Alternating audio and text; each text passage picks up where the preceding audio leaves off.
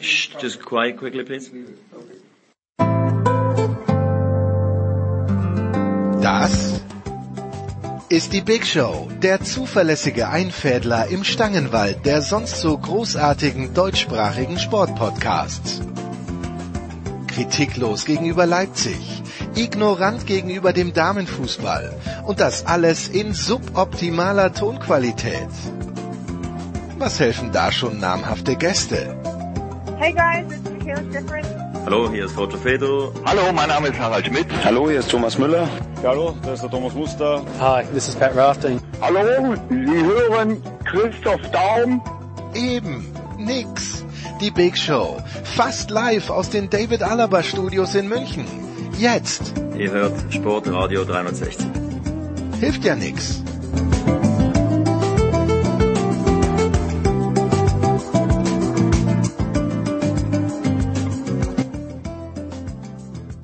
Ja, es ist die Big Show 504 auf Sportradio 360. Was haben wir heute vor? Es geht natürlich los mit Fußball. Da starten wir mit David Nienhaus, mit Alex Feuerherd und mit Andreas Renner. Nach einer Dreiviertelstunde in etwa kommt dann Michael Körner. Ja, wir sprechen diesmal tatsächlich auch über Basketball. Dann im Anschluss nach ungefähr einer Stunde und zwei Minuten, da haben wir dann zu Gast, äh, nach einer Stunde fünf Minuten vielmehr, haben wir zu Gast Jan Lüdecke und Franz Büchner. Die DL ist schon relativ weit äh, nach 1.23 dann der lange Motorsportteil mit Stefan der Voice Heinrich und Eddie Milke geht's los. Formel E, MotoGP und auch ein bisschen DTM. Dann ab 1.44 der Formel 1 Teil. Es geht ja weiter am Wochenende in Imola. Stefan Ehlen kommt dann dazu. Nach äh, bisschen mehr als zwei Stunden Gregor Biernat mit dem äh, ja, mit äh, dem Summary, wie wir Österreicher sagen, mit der Summary von Masters äh, zwei Stunden 18. Dann geht's weiter mit der NBA. Sepp Dumitru äh, hat ja einen spektakulären Buzzerbeater gegeben heute von Luka Doncic in der Nacht und da hinten raus dann circa zwei Stunden 35 Paul Häuser und Sebastian Kaiser zum Tennis in Monte Carlo. Und so geht's also los, die Big Show 504, wie gewohnt mit Fußball einer sehr, sehr schönen Runde. Wie ich finde, unser Musikexperte, aber er ist ja auch Fußballexperte, ist am Start Andreas Renner von der Zone. Guten Morgen, lieber Andreas. Morgen. Dann haben wir dabei nach längerer Zeit mal wieder den Ruhrpoeten. David Nienhaus, Behind the Story ist sein Podca Podcast. Darüber sprechen wir vielleicht später. Guten Morgen, lieber David. What's the story? Ah, what's the story? Ah. Um klug zu scheißen. Glück auf. ja, und dann ist äh, dabei von Colinas Erben, äh, Lisas Welt, Alex Feuerherd. Guten Morgen, lieber Alex. Einen wunderschönen guten Morgen. Wollen wir gleich mitten, mitten reintauchen in das, was am Dienstag am Abend zum Beispiel passiert ist? Äh, ich frage mal den Schiedsrichter. Beobachte ist es, glaube ich, in dem Fall ja nur noch, unter Anführungszeichen, Alex, aber mit einem Spieler wie Neymar, was macht ein Schiedsrichter da? Ich meine, abgesehen davon, dass er natürlich ein ganz brillanter Fußballspieler ist, aber welche Handhabe hat ein professioneller Schiedsrichter äh, mit dieser, ja, mit dieser Art und Weise, wie Neymar Fouls zelebriert? Gibt's überhaupt eine? Ja, das ist schwierig. Das bringt schon, glaube ich, jeden Schiedsrichter so ein bisschen an den Rand seines äh, seiner Möglichkeiten, denn das ist, er wandelt halt auch immer so ein bisschen an der Grenze, Neymar, ne? indem er immer ein bisschen zu viel macht, aber gerade nicht nicht zu viel, so dass er dann irgendwie auch ohne gelbe Karte davonkommt. Ähm, Osato hat es versucht, mit einem guten Verhältnis, mit einem guten Draht zu dem Meer das Ganze so zu regeln, aber das ähm, ja, ist, ist schon immer ein Problemchen, ihn da so einzufangen, wenn er sich dann so theatralisch fallen lässt, wenn es dann mal wieder länger dauert, wenn er gefault worden ist. Also ist für einen Schiedsrichter auf jeden Fall schon eine schwierige Herausforderung, muss man sagen, ja. Aber abgesehen davon, Andreas, man hat am Dienstagabend, meine ich, schon gesehen, welch außerordentlicher Fußballspieler Neymar immer noch ist. Und es finde ich gut, dass wir das ab und zu mal erwähnen, weil äh, eigentlich äh, ist das ja die Hauptsache und der Rest nur äh, äh, das, äh, das Nebengeschäft und das muss man nicht mögen, kann ich auch nachvollziehen, äh, wenn man sich da, wenn man sich da drüber ärgert. Es gab auch schon Situationen, wo er, äh, wo er mich, mich genervt hat, weil er zu viel Schauspieler, das war aber eher so äh, äh, ähm, bei irgendwelchen Weltmeisterschaften oder so, wo ich glaube, dass er dann äh, noch ein bisschen mehr fürs Publikum äh, produziert. Man muss jetzt halt einfach mal sagen, ähm, äh, wenn man jetzt äh, das nicht nur auf Neymar äh, sich fokussiert und dann sich anschaut, was Paris vorne drin hat mit ihm und Mbappé, das ist halt schon da gibt's nicht viele, die da mithalten können. Man könnte sagen, niemand. Und ähm, ja, das ist außergewöhnlich und äh, die beiden haben ja auch eine ordentliche Show geliefert. Hm. Also ich hatte so den Eindruck früher mal, ich habe Barcelona sehr aufmerksam verfolgt, auch dank meines Sohnes, der nach wie vor ein großer Anhänger ist, aber ich glaube bei, als er neben Messi und Suarez gespielt hat, da hat er sich diese Eskapaden jetzt nicht so häufig geleistet. Naja, ähm, David, was hast du am Dienstagabend gesehen? Ähm, also ich, ich finde immer noch, dass äh, Andreas spricht's ja an, dass die Sturmreihe natürlich außerordentlich gut ist mit Di Maria, aber vor allen Dingen mit Mbappé und Neymar dass als Mannschaft aber der FC Bayern München eigentlich schon schon besser ist, auch wenn natürlich äh, PSG ganz, ganz viele Chancen gehabt hat und mit Pech nicht verwertet hat am Dienstag. Ja, ich glaube, dass äh, den letzten Halbsatz, der, den sollte man nicht fallen lassen. Also äh, der FC Bayern hat ziemlich viel Glück gehabt, dass, äh, dass vorne äh, das Aluminium immer im Weg stand und Manuel Neuer auch keinen so schlechten Tag hatte. Ähm, ich, ich schätze, unter normalen Umständen ist die Partie relativ schnell gegessen. Hm, hm.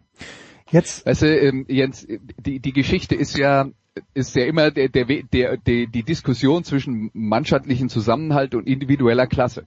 Ja, und bei Bayern muss man jetzt halt dazu sagen, bei dem Spiel haben ihnen äh, Lewandowski und äh, Nabri gefehlt und ähm, Leon Goretzka war auch nicht mit dabei, aber gerade die zwei vorne im Sturm waren natürlich schon äh, ein, eine riesige Schwächung. Und wenn du dir jetzt mal anschaust, dass Bayern gegen Paris dreimal hintereinander gespielt hat im Champions League Finale und jetzt diese beiden Spiele, dann musst du sagen, unterm Strich kommst du zum Ergebnis, dass diese beiden Mannschaften auf Augenhöhe sind und das Champions League Finale hätte andersrum ausgehen können.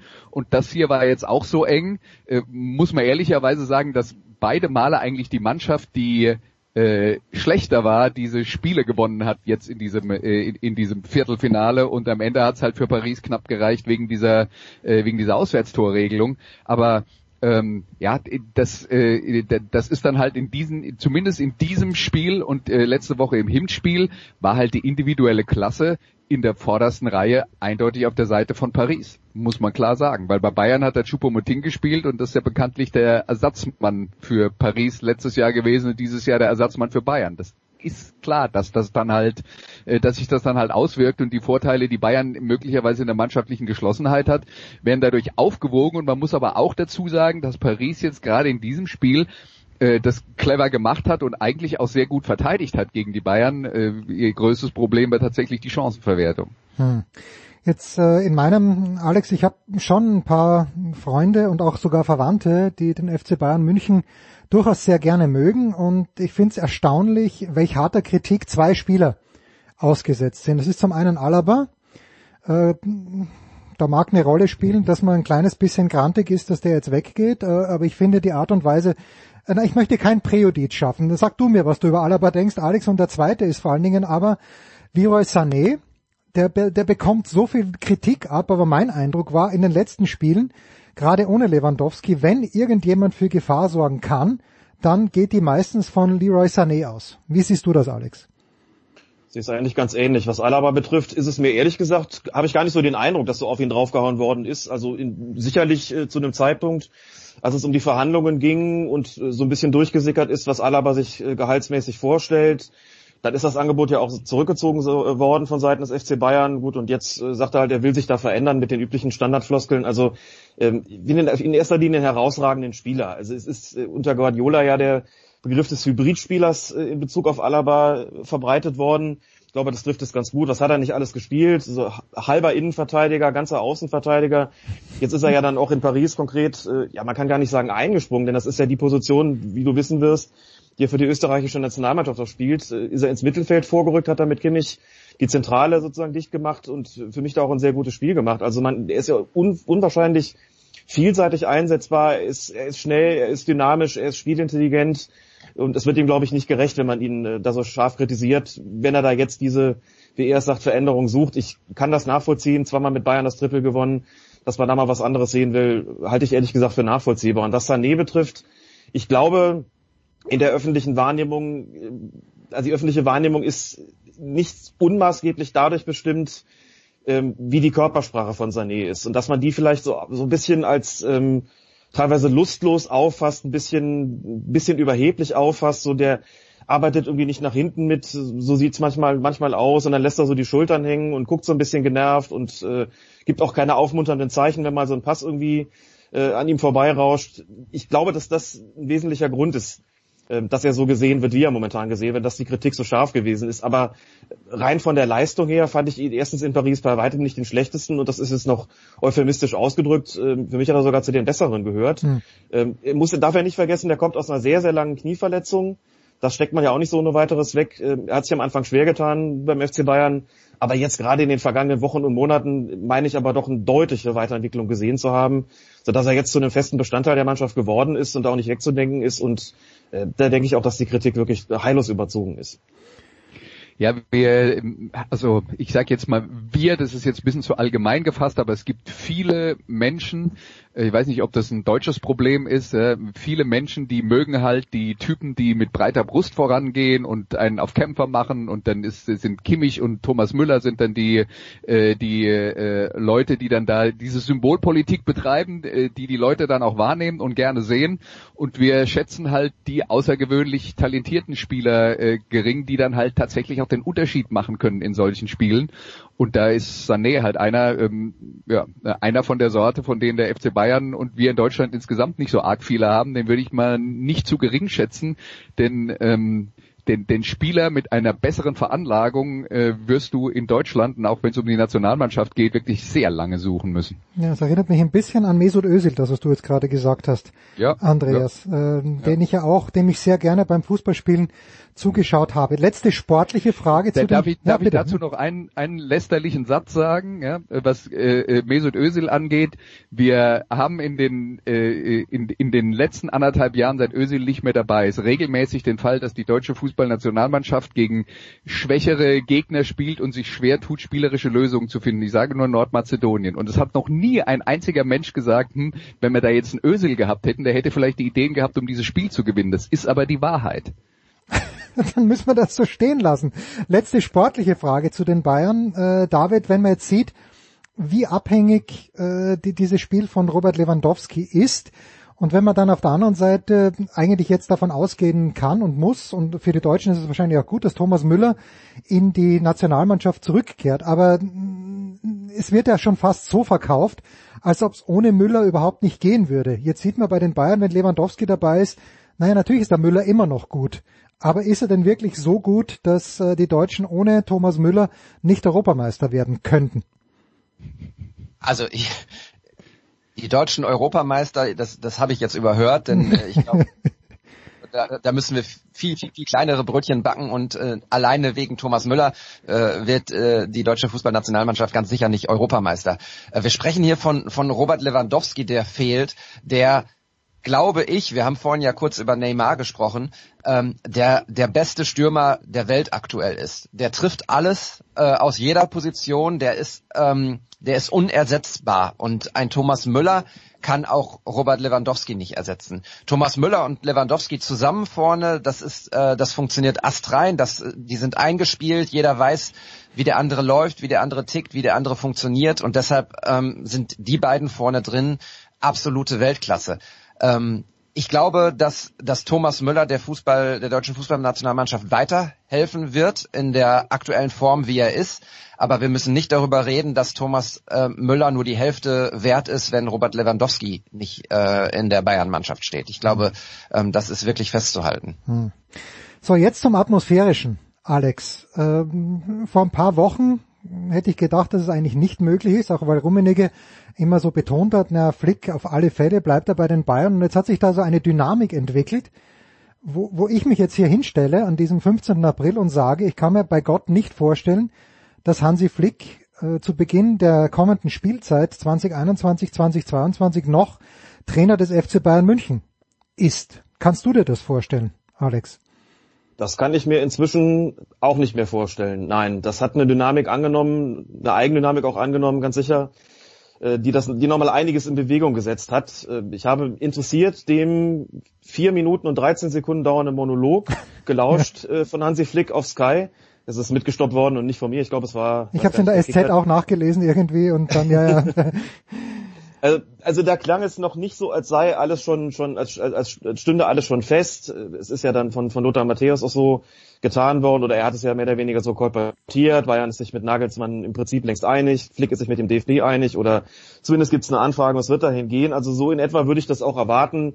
Wie weit das da gedient ist, das vermag ich von außen offen gestanden nicht zu beurteilen, aber ich äh, kann mir auch nur schwer vorstellen, dass das noch, äh, dass sich das noch kitten lässt. Interview mit Herbert Heiner hat es ja gegeben bei Sky und der gute Mann wirkte nun auch nicht gerade so, als, äh, als sei er da sehr sonderlich zuversichtlich, äh, dass das Ganze noch äh, zu kitten ist. Er sagte ja, die beiden sollen, müssten keine guten Freunde werden, aber eine professionelle Zusammenarbeit sollte möglich sein. Grundsätzlich sicherlich schon. Aber wenn dann wirklich mal der Riss drin ist, dann weiß ich nicht, ob man den dann noch kitten kann. Und das wirkt auf mich gerade tatsächlich auch nicht so. Und im gesamten Gefüge kann ich mir nur schwer vorstellen, dass es dann Bratzo an den Kragen geht muss mal zuzuspitzen, sondern dann denke ich doch wesentlich eher, dass ähm, man die saubere Lösung sozusagen finden wird und dass äh, Flick tatsächlich die Nationalmannschaft übernimmt und ähm, tja, Bayern einen neuen Trainer braucht und dass da der Name Nagelsmann am häufigsten fällt, das ist, äh, habe ich mir glaube ich nicht ausgedacht. Hm. Das wird ja auch spannend werden, finde ich jetzt für, für die Bayern, die ja tatsächlich vor so einem Mini-Umbruch stehen, wenn man guckt, wer alles gehen wird. Ähm, wir haben vorhin über Alaba gesprochen, Boateng wird gehen, Martinez habe ich auch irgendwo gelesen. Ähm, da sind ein paar Spieler, die, die neu kommen und ähm, ich glaube, Hansi Flick ist auch mittlerweile gar nicht äh, so abgetan davon, diesen Umbruch nicht durchführen zu müssen. Ähm, und ja, ich verstehe diese Dynamik, die sich da entwickelt hat, ähm, ehrlich gesagt auch nicht. Äh, offensichtlich sprechen wird auch dort an der Säbener Straße nicht mehr miteinander gesprochen. Ähm, das kann ich mir in, in so einer Mannschaft oder bei so einem Club eigentlich nur schwer vorstellen, dass, dass man am Ende das nur noch über die Medien transportiert. Aber ja, offensichtlich ist das so und ich ähm, kann es mir auch nicht vorstellen, dass Flick dann in der kommenden Saison noch Trainer beim FC Bayern ist. Hängt's dann Jens, wirklich ich könnte nur jetzt an, der, an ja, dieser Stelle. Ja, Ja. Hängt's nur noch an der Alternative, die nicht da ist, nämlich äh, Julian Nagelsmann, äh, der ja bei Leipzig keine Ausstiegsklausel hat, wenn ich es richtig verstanden habe. Äh, der Name Erik Ten Haag, der vor eineinhalb Jahren irgendwie schick war, den, den habe ich überhaupt nicht mehr gehört. Ich könnte jetzt an dieser Stelle, Jens, Ja, ähm, das sagst du den von dir so geliebten Vortrag über das Verhältnis von Trainer Ja. und Sportdirektor äh, halten und dass es nicht funktionieren kann, wenn es, äh, wenn es auf diesen beiden Positionen nicht funktioniert. Ich glaube aber, dass der FC Bayern insofern halt äh, ein besonderer Verein ist, als da der Sportdirektor ähm, ja eigentlich nur die Erweiterung des Präsidiums ist. Ja, und der FC Bayern sich ja herausnimmt, ähm, dass, dass man quasi dem Trainer die Spieler hinstellt und der soll dann was draus machen. Mag sein, dass das eine Reaktion ist aus, äh, sagen wir, den Guardiola-Zeiten, als man äh, der Meinung war, der hätte zu viel Einfluss auf die Kadergestaltung genommen. Ähm, aber letzten Endes ist das halt, äh, das, das ist doch die, die Krux bei der Geschichte, dass Flick eine Mannschaft hingestellt bekommt und er sagt, ich habe eigentlich zum Beispiel bei den Neuzugängen, die dieses Jahr geholt wurden, gar kein Mitspracherecht. Und ich verstehe, dass man vielleicht sagt, na, so häufig wie Trainer wechseln wollen wir und nicht alle, nicht die komplette Macht in so einem Fall bei den Trainern lassen. Aber äh, dieses ins andere Extrem zu fallen, dass der Trainer quasi gar nicht gehört wird, sondern hier äh, nach dem Motto friss oder stirbt die Spieler präsentiert bekommt, die ja wenn wir jetzt über die Neuzugänge in dieser Saison reden, auch nicht gut funktioniert haben. Ne? Äh, da, da muss man ja schon, also das ist ja, Flick hat ja neulich gesagt, man, man sieht ja, dass die Mannschaft nicht äh, äh, schlechter ist als letztes Jahr. Ja, das sieht tatsächlich jeder. Ob das dann der Trainer sagen muss, nochmal ein anderes Thema, aber sieht jeder. Und ähm, äh, das hat was damit zu tun, wie der FC Bayern versucht hat, seine Mannschaft zu verstärken und die äh, äh, Art von Spielern, die geholt wurden und dass der Trainer zwar Vorschläge gemacht hat, aber keiner von denen, ähm, äh, von denen keiner von seinen Ideen ihm tatsächlich erfüllt wurden. Und das kann nicht funktionieren. Das muss immer ein Miteinander sein. Und jeder Trainer wird dieses Problem haben. Und ich weiß nicht, ob ihr es gesehen habt. Nico Kovac hatte sich ja gerade auch zu diesem Thema geäußert und hat gesagt, ja, äh, als ich in äh, Frankfurt war, haben wir das äh, gemeinschaftlich gelöst und äh, äh, jetzt wird das gemeinschaftlich gelöst, wo ich in Frankreich bin, aber beim FC Bayern ist es halt auch anders. Ne? Und der Trainer ist dann immer der, auf dem dem Finger gezeigt wird und für die Qualität seines Kaders und die individuelle Quali- Qualität seines Kaders hat er wenig bis gar kein Mitspracherecht. Das ist aus meiner Sicht der, äh, der Konstruktionsfehler in diesem System des FC Bayern. Und äh, die abschließende Frage zu diesem Komplex dann an dich, Alex. Wie siehst du denn im Moment die Rolle von Oliver Kahn? Hat er schon eine Rolle? Na, er sollte sie ja haben. Und nicht nur, weil er da reinwachsen soll, sondern ähm, weil er ja nun schon auch äh, Funktionsträger ist beim FC Bayern. Und ich bin ehrlich gesagt nicht sicher, das können die Insider wahrscheinlich wesentlich besser beurteilen, wie viel da hinter den Kulissen schon gemacht wird. Also man hörte ja davon, dass äh, Oliver Kahn einen, einen Termin mit Hansi Flick äh, haben wolle, um mal über das, das Wesentliche zu sprechen. Ähm, kann mir nur schwer vorstellen, dass sich da hinter den Kulissen gar nichts tut, was ihn betrifft. Aber seine, seine Äußerungen gegenüber der Öffentlichkeit sind ja doch spärlich. Gut, Rummenigge ist ja auch noch in Amt und Würden, das äh, muss man ja auch dazu sagen. Insofern ähm, steht er dann natürlich sozusagen noch, noch, äh, noch über Oliver Kahn. Ähm, aber dass er nicht auch als jemand, der dann eben künftig in verantwortlicher Position äh, da tätig sein wird, dass er nicht da auch schon mit einbezogen wird und da auch seine Meinung gehört wird, das kann ich mir ehrlich gesagt nicht vorstellen. Auch wenn relativ wenig in der Öffentlichkeit davon ankommt. Hm. Gut, aber dass die Dienstwege so lang sind beim FC Bayern München, dass Oliver Kahn sich quasi einen Termin besorgen muss bei Hansi Flick, das sollte uns allen zu denken geben. Das tun wir jetzt auch in einer ganz, ganz kurzen Pause.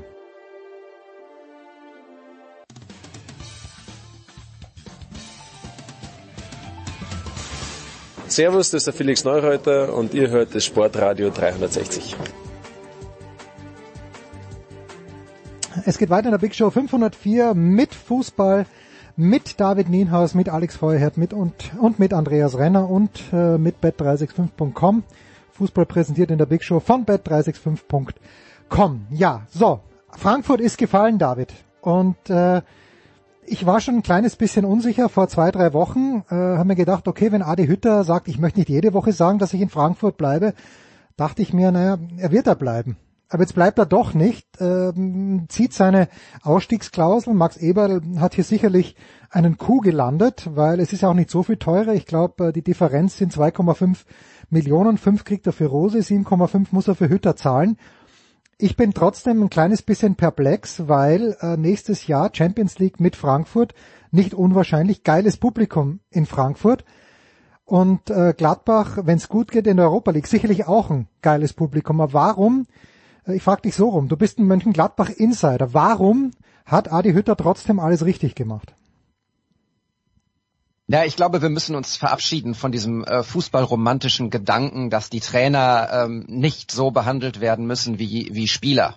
Ähm, ich glaube, äh, diese Fußballromantik, und ich gehöre leider eigentlich auch zu diesen Romantikern, ähm, diese Fußballromantik gibt's nicht mehr. Also auch ein Trainer äh, kostet Ablöse, auch ein Trainer hat Ausstiegsklauseln, das ist, wissen wir auch nicht, äh, nicht erst seit Marco Rose.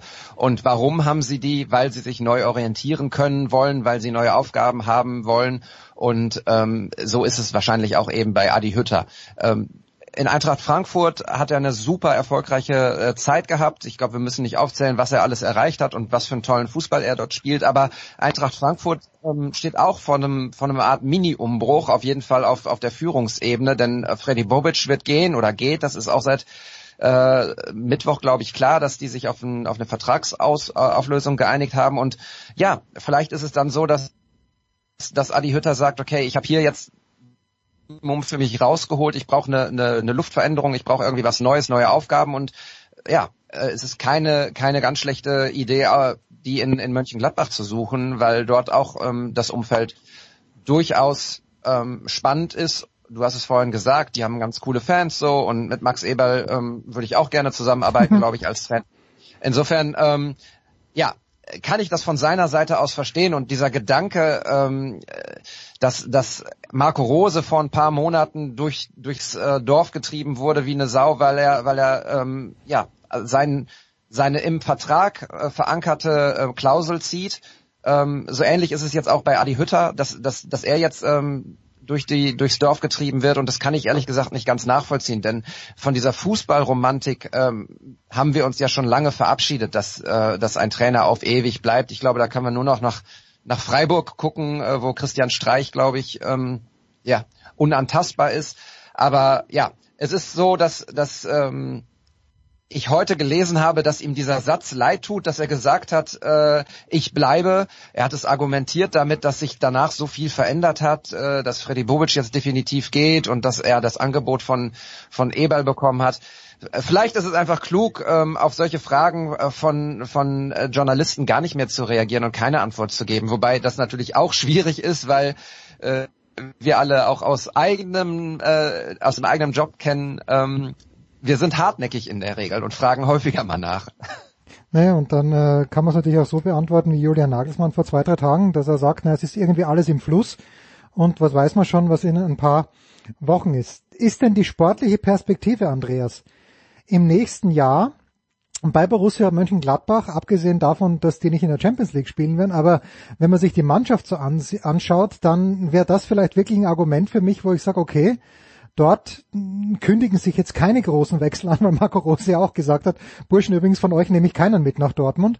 Und in Frankfurt steht aber schon zu befürchten, dass Jovic nicht mehr da ist, dass Silva wahrscheinlich oder vielleicht nicht mehr da ist, sollte Haaland gehen und der geht vielleicht dann nach Dortmund. Ist das vielleicht äh, mit der Hauptgrund, dass, äh, dass es Spaß machen könnte, im nächsten Jahr Borussia Mönchengladbach zu trainieren? Also ich sehe auch unter anderem aus, nicht nur, da kommen wir gleich dazu, aber unter anderem aus diesem Grund sehe ich auch die Situation in Gladbach als wesentlich gefestigter an. Ähm, in Frankfurt ist es ja tatsächlich so, dass, ähm, äh, dass es nicht das erste Mal wäre, dass diese Mannschaft, nachdem sie erfolgreich ist, verkauft wird, zu großen Teilen. Wir erinnern uns auch, dass, äh, dass das dann in der Folge dazu geführt hat, dass die Mannschaft nicht mehr so gut war. Adi Hütter hat selbst Probleme gehabt in so einer Neuaufbauphase, bis er das hinbekommen hat, dass alles zusammengepasst hat. Da stand er auch schon heftig in der Kritik.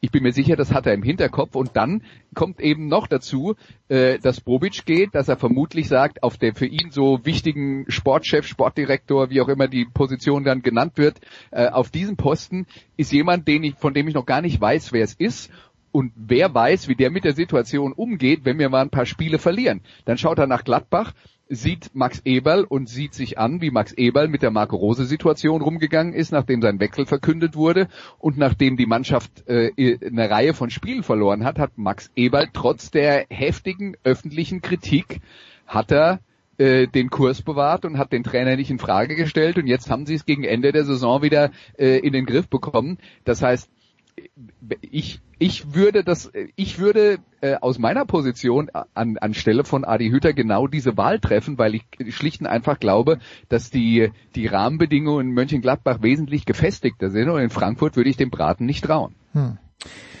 Gut, gehen wir ein Häusel weiter und ich bin mir sicher, Alex, du hast auf verschiedenen Kanälen schon dazu Stellung genommen, aber eben nicht bei uns. Emre Can wurde von Andreas Renner, als er in Dortmund äh, eingelaufen ist, als Ballschlepper oder sogar Ballverschlepper. Ballschlepper. Äh, Ballschlepper, ange äh, nicht verwandt und verschwägert äh, mit anderen Schleppern, aber ähm, jetzt äh, streckt er den Arm aus. Äh, Alex, deine die Bewertung, die du bitte für uns auch vornimmst, dieser Situation, die zum Elfmeter vor dem Ausgleich, also dann zum Ausgleich von Manchester City geführt hat am Mittwochabend. Ja, da ist natürlich mal wieder die sehr unglücklich formulierte und hochkomplizierte Handspielregel, äh, die uns da Probleme bereitet, sowas wirklich klar und eindeutig auszulegen und anzuwenden. Also es sieht einfach folgendermaßen aus. Ähm, das Entscheidende in der Bewertung dieser Szene ist es letztlich, äh, wie beurteilt man diese Armhaltung von Emre Can. Denn äh, mit Blick auf diese etwas verschwurbelte Handspielregel ist es folgendermaßen, also wenn der Arm schon relativ weit draußen ist, wie das bei Emre Can der Fall gewesen ist. So, da gibt's dann eigentlich im Wesentlichen einen Punkt, wo man sagt, das, das geht dann aber trotzdem in Ordnung. Das ist dann, wenn man sagt, das ist irgendwo eine natürliche Armbewegung. Also gestern Abend sagt, sagt Ewald Lien bei Sky, wenn er den Arm da nicht hat, dann fällt er um, er will ja zum Kopfball gehen. Und wenn ich ehrlich bin, genauso habe ich es eigentlich auch gesehen. Also das, was Can vorhatte, war den Ball wegzuköpfen, sicherlich mit einem alles andere als idealen Timing. Und das ist der Grund, warum der linke Arm da auch so weit draußen ist. So. Und dann kriegt er den Kopfball ja auch minimal bevor er an den Arm geht. Was aber auch bedeutet, er köpft ihn sich in letzter Konsequenz gegen den Arm. So. Und da, genau da scheiden sich im Prinzip die Geister. Die einen sagen, der Arm ist weit draußen und das ist auch nicht nur, weil der den, den Kopfball kriegen will.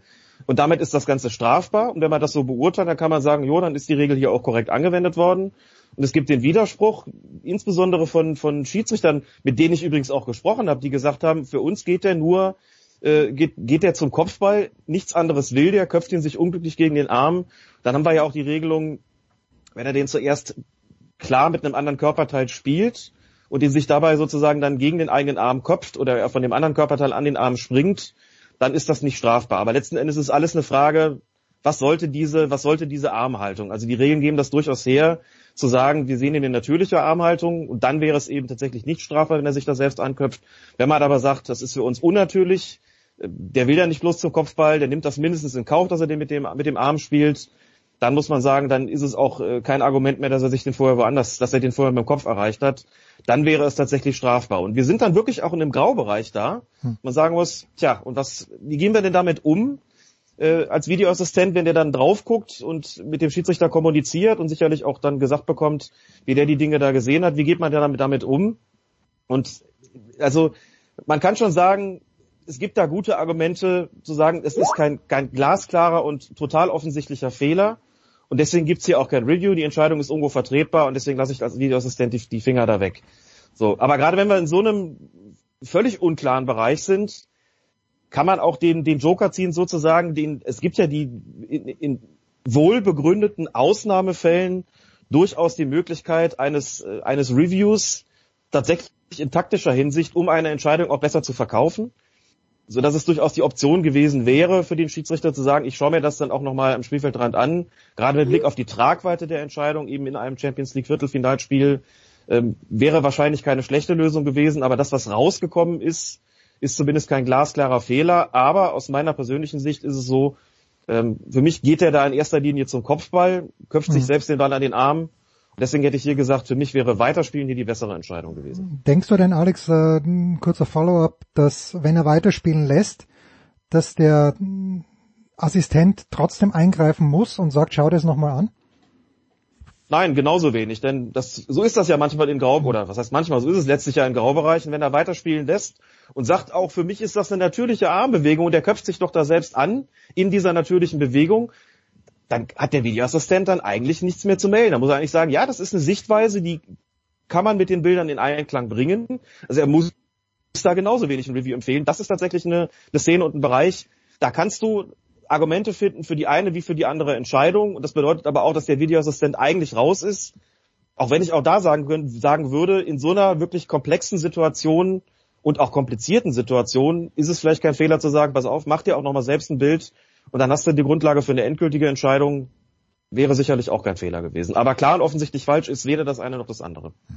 Es ist, das ist, glaube ich, auch immer so diese, die, die Krux bei der Geschichte, wo sich so viele Leute mit schwer tun, also überhaupt zu äh, akzeptieren, dass es Graubereiche gibt ja. und dass es deswegen Entscheidungen gibt, die sowohl in die eine und die andere Richtung äh, ausfallen könnte, ohne dass sie klar falsch sind. Da ist dann immer dieses, ja, man muss bei uns Klartext sprechen, man muss eine klare Kante bekennen, bla bla bla. Ja, und bei diesen Schiedsrichterentscheidungen ist es dann halt eben auch oft so, dass man, äh, dass man abwägen muss, welche Argumente habe ich dafür und dagegen. Und dann kannst zum Beispiel sein, dass ich mir die Szene angucke und sage, ich habe drei Argumente für Elfmeter und zwei Argumente dagegen. Und dann ist immer noch die Frage, wie wichtig die Argumente dann sind. Auch das kommt dann nochmal in die Abwägung rein und dann komm, kann ich halt zum Ergebnis kommen, dass ich sage, den gebe ich. Ja, und äh, was halt nicht weiterhilft, ist, wenn dann ein äh, Didi Hamann äh, der äh, hinterher im Sky Studio sagt, ne, der VAR hat sich quasi mit der Szene selbst abgeschafft. Das ist halt das Ent Alex hat's ja jetzt äh, ausgiebig erklärt, ja, das ist halt einfach Unsinn in dem Fall sowas zu sagen. Hm. Ja, weil es ist, es ist nicht eine Situation, wo man, also wenn man sich das anschaut und sagt, ich finde gar keine Argumente dafür, dass man da Elfmeter gibt, dann hat man auch was nicht verstanden. Hm. Ja, und weil wir gerade äh, bei den Schiedsrichtern sind, äh, sportschau.de, David, äh, es gibt äh, einen interessanten Text über Manuel Gräfe, es geht um die Altersgrenze. Erzähl ein kleines bisschen. Ja, im Prinzip steht in dem Text drin, dass äh, mit 47 Jahren ja Schluss ist als Bundesliga-Schiedsrichter und Manuel Gräfe ähm, pfeift somit, glaube ich, seine, seine letzte Saison.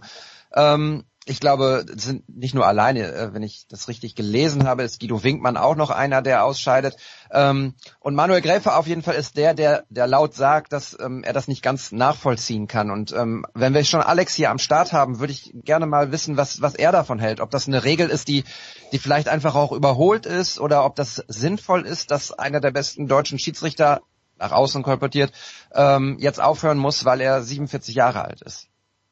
Also es gibt noch einen dritten im Bunde, das ist Markus Schmidt, der muss auch aufhören aufgrund der Altersgrenze. Und da habe ich auch eine relativ klare Position dazu, was das betrifft. Die halte ich in der Tat für überholt. Die ist eingeführt worden und vor dem Hintergrund des ja durchaus nachvollziehbaren Gedankens, dass auch jüngere Schiedsrichter mal nachkommen sollen und dass man sich gesagt hat, wenn die Älteren immer und immer weitermachen, dann, ähm, ja, um es überspitzt zu sagen, blockieren sie so ein bisschen die Plätze auch für, für die Nachrückenden.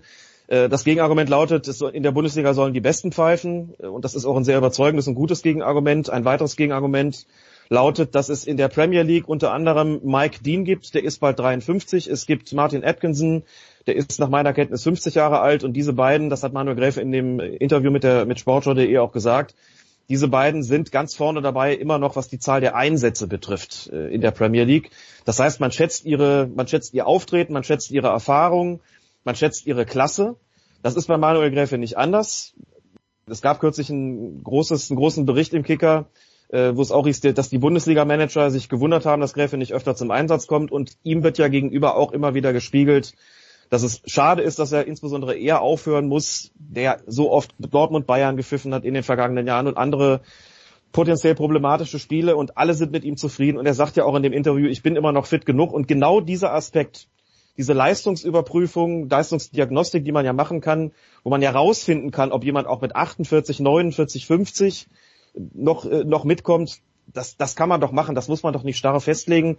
Um noch ein Beispiel zu nennen, Björn Kuipers ist hm. nach meiner Kenntnis 48 Jahre, niederländischer äh, internationaler Schiedsrichter, ja auch allseits geschätzt, Champions League Finale gepfiffen, zweimal das Europa League Finale gepfiffen.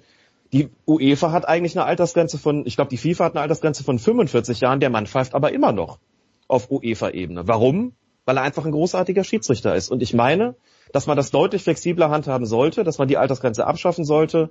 Äh, es gibt die Möglichkeit der Leistungsüberprüfung und Diagnostik und solange die Damen und Herren fit genug sind, sich in diesen Gefilden zu tummeln und solange sie geschätzt werden, solange sie es auf den Platz bringen, letzteres ist für mich der absolut wesentliche Punkt, äh, sollte man sie auch machen lassen und deswegen ist das für mich tatsächlich ein, eine Regelung, die gründlich überdacht gehört. An welcher Stelle wird Alex diskutiert? Ja. Und beschlossen oder eben nicht beschlossen?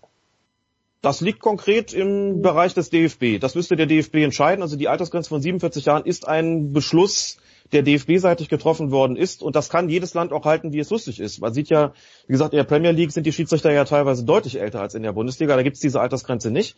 Äh, in der Bundesliga ist festgelegt worden vor vielen, vielen Jahren 47 Jahre. Und das könnte der DFB an dieser Stelle auch wieder kippen. Äh, ich, was ich noch gar nicht aufgemacht habe, das Fass, und das möchte ich auch eigentlich auch zulassen, sollte irgendwann mal jemand auf die Idee kommen, dagegen zu klagen, gegen diese Altersgrenze, bekommt er mit absoluter Sicherheit recht. Denn das ist Altersdiskriminierung. Ja, der kann ja einfach sagen, ich bringe meine Leistung, ich hab, nehme an den Prüfungen teil, ich bestehe die immer, es gibt keinen Grund, mich rauszunehmen. Ja, das macht keiner, weil das natürlich im Agreement drin ist, dass man sowas nicht tut. Aber sollte das mal passieren, dann gebe ich euch Brief und Siegel, dann kriegt der recht. So, aber man ist ja gerade dabei, das sagt Gräfe ja auch, Gespräche zu führen, ob man es nicht eben auf diesem Wege äh, vielleicht ändert. Und damit habe ich, also Gräfe wird nicht klagen wollen, das wollte ich damit jetzt nicht ausdrücken, sondern äh, sich da einvernehmlich einigen wollen. Äh, um dann nochmal nachzuhaken, es gibt ja vor, ähm, vor Saisonbeginn einen Fitnesstest äh, bei den Schiedsrichtern. Wie sehr wird denn äh, die Laufleistung während der Saison überprüft? Weil ich könnte mir halt vorstellen, wenn man sagt, okay, man muss nur den Fitnesstest bestehen, dann ist das einmal im Jahr und dann heißt es jetzt dann zum Beispiel nicht, dass dann jemand dranbleibt und äh, weiter an seiner Fitness arbeitet, wenn er dazu keine Lust hat. Aber äh, es gäbe doch mit Sicherheit, also ich weiß, dass es objektive äh, Messung von Laufleistung gab. Ich kann mich auch an einen Schiedsrichter erinnern, wo mir jemand gesagt hat, er hat jetzt die Altersgrenze erreicht und das ist auch gut so, das ist schon ein paar Jahre her, aber bei dem sind die Laufwerte so stark abgesunken, dass wir halt den Eindruck haben, der ist nicht mehr in der Position, die Entscheidung richtig zu treffen. Also es findet ja offenbar statt, ne? Das findet statt, völlig richtig. Und natürlich wird man im Alter nicht besser. Das ist auch klar. Natürlich äh, sind die 25, 28-Jährigen, 30-Jährigen, die haben da natürlich die besseren Laufwerte. Aber das wird schon ständig überprüft. Die haben ja auch zwischendurch normalerweise, zumindest in pandemiefreien Zeiten, äh, auch immer Präsenzlehrgänge. Also das, das überprüft man schon. Ähm, übrigens auch, die haben ja auch Physios und ähm, gibt es auch natürlich sonst ein Monitoring von Laufleistung. Das wird ja auch ausgewertet, wie viel laufen die während des Spiels und äh, wie sind die Sprintwerte und solche Geschichten. Also da findet schon eine ständige Diagnostik statt, sodass man das auch immer nachvollziehen könnte eigentlich. Und wenn man da merkt, der, der ist ständig hinten dran, der macht das nur noch mit Routine. Also übertreib jetzt bewusst so, dann muss man Gespräche führen. Gräfe selbst sagt auch in dem Interview, ich werde nicht, würde nicht bis 52 weiterpfeifen wollen wie Mike Dean, das würde ich sicherlich nicht machen, aber das ein oder andere Jährchen hätte ich noch im Tank sozusagen und auch noch mit, mit einer starken Leistung. Und das würde ich von außen betrachtet, was ihn betrifft, auch sagen. Also es gibt ja äh, gibt ja im Prinzip keinen, der, der, mehr, der mehr geschätzt wird als, äh, als Manuel Gräfe. Und gerade wenn die Mannschaften sagen, hey, warum, warum werft ihr so einen raus? Nein, rauswerfen ist das der falsche Begriff. Warum muss so einer aufhören? Warum kann der nicht weitermachen, wenn wir ihn doch wollen? Das ist, finde ich, schon ein starkes Argument. Hm. Jetzt haben wir, weil wir gerade bei Alex, Alex bleibt halt immer bei den Schiedsrichtern hängen, aber das ist ja hochinteressant, weil er unsere einzige Go-To-Person ist in diesem Zusammenhang, natürlich gemeinsam mit Klaas Rehse. Aber Alex, wir haben hier an dieser Stelle vor drei, vier Wochen, glaube ich, da war Andreas auch dabei, uns mal überlegt, warum es nicht, und wenn du sagst, äh, auch die jüngeren Schiedsrichterinnen sollen in der Bundesliga pfeifen können, wir haben uns mal überlegt, wie groß ist denn der Pool wirklich an Schiedsrichterinnen, an jungen Frauen, die wirklich äh, die, den, den Ehrgeiz haben, die Idee haben, in der Bundesliga zu pfeifen oder bis zur Bundesliga zu kommen. Andreas, Andreas These, korrigier mich bitte Andreas, wenn ich falsch liege, war, naja, dass es halt deutlich mehr junge Männer sind, die das wollen als junge Frauen und deshalb eben auch durch diesen Flaschenhals dann in erster Linie Männer bis äh, in die höchste Spielklasse kommen. Das stimmt mit dem, äh, dass es deutlich mehr Männer sind. Die Zahl der Schiedsrichterinnen steigt, die steigt auch erfreulich. Es steigt auch die Zahl derer, von denen ich sagen würde, die sind ambitioniert und ehrgeizig und gut genug, um sich durchaus das Karriereziel zu setzen, mal im bezahlten deutschen Männerfußball zu pfeifen. Äh, aber das ist, äh, also ich werde es sicherlich nicht mehr erleben, nehme ich zumindest an, dass wir da irgendwie Pari haben. Also es ist momentan auch so, wenn ich schaue, wer da so in den, in den, in den höheren Spielklassen der Männer pfeift, dann stoße ich auf Riem Hussein insbesondere. Das ist eine Drittligaschiedsrichterin, die ist aber 40 Jahre alt. Hm. Also die wird nicht, die wird nicht mehr in der Bundesliga pfeifen, das ist vollkommen klar. Also da Altersgrenze hin, Altersgrenze her. Äh, das ist kein Alter, in dem du noch aufsteigst. Das muss man schon auch klar sagen, das ist ihr Zenit. Also mit, mit viel guten Willen ist noch zweite Liga denkbar, aber mehr ganz, ganz sicherlich nicht. So, und darunter gab es dann noch Katrin Rafalski, die ist in, inzwischen spezialisierte Assistentin geworden. Also es gibt eine Reihe von Regionalliga-Schiedsrichterinnen, die auch jung sind, bei denen muss man dann mal schauen wie die sich entwickeln. Da bin ich auch ehrlich, ähm, Regionalliga ist so eine Klasse, ich kenne die Regionalliga West gut und auch die dort pfeifenden Schiedsrichterinnen. Da sind wirklich sehr, sehr gute ähm, Unparteiische dabei. Wie das aber bundesweit aussieht, das weiß ich ehrlich gesagt nicht. Das überblicke ich nicht, weil es die vierte Liga ist. Äh, da gibt's die ein oder andere und da wird man mit Sicherheit auch in den nächsten Jahren noch die ein oder andere sehen, die in die dritte Liga aufsteigt. Ähm, keine Frage. Also da ist, sind die Voraussetzungen ungleich besser, als sie das noch vor, vor Steinhaus-Zeiten gewesen sind. Aber es ist gerade sicherlich nicht so, dass man sagen kann, in drei Jahren werden wir die nächste Bundesliga-Schiedsrichterin haben. Das äh, wird nach meiner Einschätzung doch noch eine ganze Weile dauern, bis wir das wieder haben. Hm. Interesting. Da könnte man äh, ganz, ganz äh, tief weitergehen. Hört euch Colinas Erben. Macht ihr sowieso, keine Frage. Dann lasset uns kommen zum Ende. What's the Story? Habe ich jetzt wieder was gelernt hier. Nicht Behind, sondern What's the Story? Heißt der Podcast von David Ninas. Und David, ich habe eine ganz konkrete Frage. Wenn man dir so ein kleines bisschen folgt auf Instagram, ähm, der Sport spielt bei deiner Fotografie eigentlich, wenn ich es richtig gesehen habe, keine Rolle. Warum eigentlich nicht? Das ist, äh, das ist eine gute und berechtigte Frage. Ähm, aber tatsächlich, was so meine Fotografie angeht, habe ich mich ein bisschen mehr so auf äh, Street Photography und, ähm, und People Photography und auch Landschaften spezialisiert. Oder das ist das, wo ich viel Spaß dran habe. Ähm, es geht auch so ein bisschen in in Richtung Reportage. Ich habe neulich für die Sportschau Bastian Schweinsteiger ähm, begleitet bei, bei seinem Einsatz äh, bei einem Länderspiel in Köln. Ähm, das waren dann aber auch eher reportagige Fotos und nicht irgendwie Spielszenen. Ähm, ich habe neulich versucht, mich äh, Anne Kastropper für, für den VfL zu, zu akkreditieren als, ähm, als Fotograf, aber das ist unter Pandemiebedingungen gerade momentan ähm, nicht sonderlich einfach. Ähm, ich habe so ein paar Sachen im, im Köcher, die ich machen möchte. Ich würde gerne mal bei der Formel 1 fotografieren. Ich hm. würde gerne mal ähm, bei der DEG oder bei den Kölner Haien fotografieren oder mal wieder beim Basketball. Aber ähm, das äh, auch alles eher so im reportagigen Stil und nicht in Richtung Sportfotografie. Okay, naja, also die Formel 1, ich habe jetzt wirklich am Mittwochabend äh, mir die Zeit verkürzt, bis die Champions League losgeht und habe auf Netflix mal die erste Staffel mir angeschaut oder die ersten drei Folgen dieser äh, Formel 1 Dokumentation. Es ist schon nach wie vor faszinierend, auch wenn die Rennen langweilig sind. So, äh, nicht langweilig wird's uns Sonntag um 12 Uhr. mein lieber Andreas. Wer, wirst, wirst du dich selbst bespaßen oder was ist an diesem Wochenende das Programm? Tja, ich hatte diverse Pläne, für die ich äh, Gäste einladen wollte. Äh, das hat sich dann aber alles für diese Woche zerschlagen. Das äh, kommt dann in den äh, nächsten Wochen irgendwann. Deswegen habe ich gedacht, ähm, machen wir doch äh, musikalische Reise nach Detroit Teil 2. Oh, Weil es gibt ja noch, oh, oh. es, es gibt ja nicht nur, wie soll man sagen, äh, Garage Rock, äh, Action, Rock'n'Roll in äh, Detroit, sondern auch ganz viel Soulmusik. Oder da, da fühle ich mich dann sogar noch ein kleines bisschen mehr angesprochen. Hashtag Musikradio 360 am Sonntag um 12 Uhr bei Sportradio 360. What's the story? Wie viele Episoden haben wir? Wann kommt die nächste, David? Äh, Wir sind bei Episode 8, also äh, immer noch relativ frisch am Start. Wir besprechen ja die Bilder, hin, äh, die Geschichten hinter den Fotos. Also wir sprechen äh, nur selten über Verschlusszeit und Objektive und Blende und ISO, sondern es geht tatsächlich da um das visuelle Storytelling. Also was sind die Geschichten hinter den Bildern? Ähm, was sind das für Leute, die wir fotografieren? Wie, wie fotografieren wir die Leute? Wie schaffen wir eine schöne Stimmung und so weiter und so fort?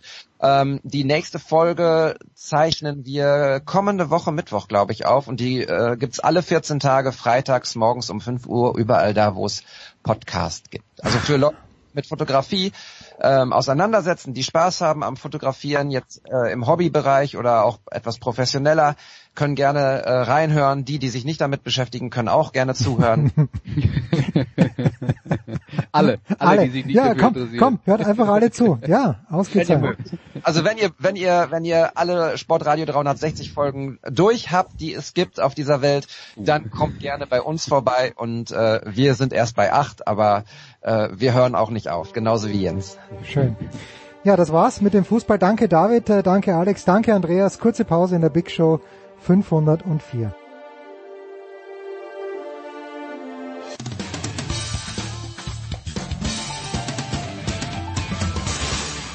Hi, this is Pat Rafter, and you're listening to Sport Radio 360.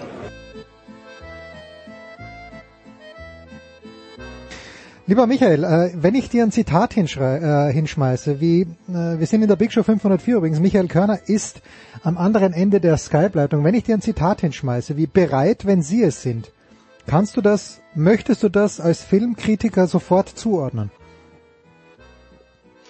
Oh, äh, ready when you are. Ja, Also, das ist ja schon so ein geflügeltes Wort das geworden, stimmt, dass, man, das stimmt. äh, dass man kaum noch den Ursprung, nee, also weiß ich jetzt ad hoc nicht. Also ich glaube, der Ursprung ist Dr. Hannibal Lecter, äh, wie er zu äh, Clarice Sterling sagt, ready when you are, und dann gehen sie eben auf Verbrecherjagd im Schweigen der Lämmer. Aber ich kann mich natürlich auch komplett täuschen. Ja, ich werde es nochmal anrecherchieren. Für Bitte. den Fall, dass mir der Tag heute ein bisschen Luft lässt, mache ich das. Also apropos Tag Luft lässt. Äh, ich, ich stehe unter enormem Druck, denn äh, Michael Körner ähm, hat äh, die, die Line-Up bekommen für heute und hat gemeint, nee, Freunde, ich bin doch gar nicht dabei und er hat es doch möglich gemacht. Also ein ganz, ganz schwerer Fehler und Achtung, gibt Sexismus keine Chance. Michael Körner hat keine Assistentin, sondern natürlich einen Assistenten, weil er niedere Arbeiten nur von männlichen Personen ausführen lässt. Und da sind wir ein bisschen durcheinander gekommen. Und deswegen Ich, ist, ich möchte klarstellen, ich habe weder eine Assistentin noch einen Assistenten. ja, ja, Ich, nicht, dass das falsch, also ich, äh, ich hätte gerne jemanden, aber ich habe, ich kann es mir nicht leisten, sagen wir es so. Okay, gut. Ich bin, ich bin äh, absolut unter Druck, weil Michael es doch möglich gemacht hat. Äh, eine Frage, bevor wir heute wirklich zum Basketball kommen. Ich habe mir ein paar Fragen zum Basketball aufgeschrieben. Aber Michael, wir haben ja am Sonntagabend ganz, ganz kurz miteinander kommuniziert. Und äh, du hast ein gewisses Desinteresse am Masters im Golf erkennen lassen. Gibt es denn irgendein Sportereignis, wo du sagst, okay, der Sport an sich interessiert mich nicht, aber es gibt eben ein Ereignis und ich werf dir mal den oder die Super Bowl hin, wo du sagst, okay, das äh, schaue ich mir trotzdem an. Olympische Spiele, gucke ich alles. Auch, Also Bogen, auch Bogenschießen. Bogenschießen, äh, mein geliebtes Synchronschwimmen. Oh, es ist großartig. Synchronschwimmen ist großartig. Synchronschwimmen ist sensationell. Also ich kann mich da nur wiederholen. Ich finde das unglaublich. Ich finde das eigentlich Menschen unmöglich, dass man sich so synchron bewegen kann im Wasser. Ähm, Nein, aber Michael, es geht ja schon damit los, dass äh, der Teamwettbewerb im Synchronschwimmen, wie diese Frauen und Männer reinkommen und sich dann aufstellen, so affektiert großartig. Also Synchronschwimmen, äh, ich hatte schon mal fast wieder verdrängt, ist glaube ich der einzige Wettbewerb, auf den ich mich im Sommer freue in Tokio, wenn es Ja. denn stattfindet. Ansonsten muss ich sagen, habe ich im Laufe der Jahre eine gewisse, also ich bin ja ein Effizienzfanatiker, auch wenn ich immer das noch nicht schaffe, Effizienz und Effektivität auseinanderzuhalten. Aber ähm, ich versuche wirklich, so gut es geht, am Ende des Tages sagen zu können, ich habe jetzt nicht großartig Zeit verplempert. Wenn ich mir jetzt so ein Masters angucke, das ist natürlich eine Zeitfressermaschine Ja. ohne Ende. Ne? Also du kannst ja acht Stunden gucken, vier Tage am Stück und dann gewinnt halt einer. Ähm, das ist, äh, also ich habe selbst in meinen Hochzeiten immer schon Schwierigkeiten gehabt bei den French Open, erste Runde äh, Gonzales gegen Sanchez, äh, drei Gewinnsätze, viereinhalb Stunden irgendwie zu gucken. Das schaffe ich nicht mehr. Also ich brauche irgendwie mehr äh, Effizienz äh, slash Effektivität, wenn ich ähm, mir auch so Sport angucke. Also da muss schon irgendwie entweder was passieren, von dem ich extrem viel weiß oder glaube zu wissen, also nehmen wir jetzt mal Basketball oder ja, sowas zum Beispiel, äh, weil ich da to- total in der Materie drin bin und wirklich auch äh, überall immer was passiert, von wo ich denke, ja, das kann ich einordnen. Oder es muss mich eben massiv auch in kurzer Zeit unterhalten. Und bei Olympischen Spielen ist es halt so praktisch, dass ja ständig irgendwo hin und her geschalten Hm. wird oder dass du auf einen anderen Kanal gehen kannst oder da bin ich nicht gefangen und muss wirklich jetzt viereinhalb Stunden auf Gedeih und Verderb mir eine Sache reinziehen. Da, da bin ich irgendwie nicht mehr geduldig für genug. Also ich bin ansonsten sehr geduldig, aber das ist mir zu und so ein Masters, äh, bei allem Respekt vor Golf und vor der großartigen Produktion, Sagt der Poker-Kommentator. ja, äh, gut, beim Pokern ist es auch nochmal eine Sache, da ich finde Pokern halt extrem spannend zum Zuschauen, Mhm. weil ich eben eben auch, ähm, das Spiel relativ, ich behaupte es einfach mal, gut verstehe. Äh, deswegen, und beim Golf ist es wirklich so, wenn, ich habe es ja schon mal gesagt, beim Golf ist es so, wenn der Kommentator mir dann sagt, ah ja, und ähm, Hüfte hier, Schlag da, das sehe ich ja nicht. Ich Ja. sehe es nicht. Ich für mich schlagen alle 124 Leute gleich ab, haben die gleiche Bewegung und der Ball fliegt auch irgendwo gleich. Für mich ist die Spannung beim Golf eigentlich nur, wohin fliegt er jetzt genau und wie weit ist es noch bis zur Fahne? So, und das ist es. Aber ich kann jetzt zwischen den Spielern keine großen Unterschiede. Siehst du beim Skispringen auch. Für Ich wollte gerade wollte ich sagen, wir sind schon wieder beim Skispringen. Alle hupfen gleich weg jeder Sprung, und manche fliegen jeder weiter. Sprung sieht gleich aus. Ja. Jeder. Für mich sieht jeder Sprung gleich aus. Und wenn äh, Hannawald sagt, ja, zu spät, zu früh und Winkel hier und sorry, sehe ich nicht. Und ich brauche irgendwas, was ich sehe oder verstehe, um dann auch gebannt über längere Zeit zuschauen zu können. Michael, pass auf, ich weiß, äh, das ist jetzt nicht ganz fair und nicht ganz fein von mir, aber wenn ich dich festnageln müsste auf zwei Vornamen, Gonzales gegen Sanchez, erste Runde French Open, was bietest du mir bei Gonzales an? Ja gut, also das ist natürlich, Sergi ist klar und dann Miguel, würde ich sagen, oder? Das ist großartig. Also, Sergi González gegen Miguel Sanchez, einer der ganz großen Klassiker. In Roland Garros, Platz sieben, viereinhalb Stunden. Tiebreak im fünften Satz gab es damals noch nicht. 11 zu 9 im fünften Satz für Sergi, für Sergi González. Herrlich, herrlich. Durch Doppelfehler. Ja, das ist klar. Ähm, die Ulmer, machen die Ulmer in diesem Jahr immer noch Spaß? Was mir Spaß macht, mein lieber Michael, ist die Pressemitteilung, die am Mittwoch rauskam, wo stand, äh, Jaka Lakovic äh, löst seinen Vertrag auf und ich denke mir, warum denn in Gottes Namen? Es lief doch so gut im letzten Jahr und dann diese kleinen äh, Schelme, die da in Ulm selbst nach dem Abgang von Martin Fünkele in der Presseabteilung äh, sitzen und schreiben mir dann, ja, Vertrag aufgelöst, aber nur, damit er ihn um weitere zwei Jahre verlängert. Mit Recht, Michael. Ja, absolut mit Recht. Also äh, ich halte ihn für einen sehr guten Coach. Ähm, das Lustige ist, dass ich äh, just vor wenigen Tagen in dieser Woche ähm, einen kleinen YouTube-Kanal gefunden habe, der unter anderem das Playbook von Jaka Lakovic veröffentlicht hat. Das Mhm. heißt also, die Coaches machen ja immer ein ziemliches Geheimnis daraus, welche Spielzüge sie machen und wo ihre Schwerpunkte liegen, obwohl eigentlich jeder Trainer vom anderen das zu 1000 Prozent weiß und das alles bekannt ist, weil das ist ja alles durchgescoutet, nur für uns äh, Normalkonsumenten äh, eben nicht. Hm. Also ne, deswegen werden solche Playbooks sag ich mal, in meinen Kreisen, also als Kommentator von Basketball, äh, gehandelt wie Gold. Ne? Ah, hast du schon, hast du den Spielzug und hier und wenn man irgendwo an sowas rankommt, wo Systeme aufgezeigt werden, die von den Coaches benutzt werden, dann wird das natürlich sehr gerne genommen.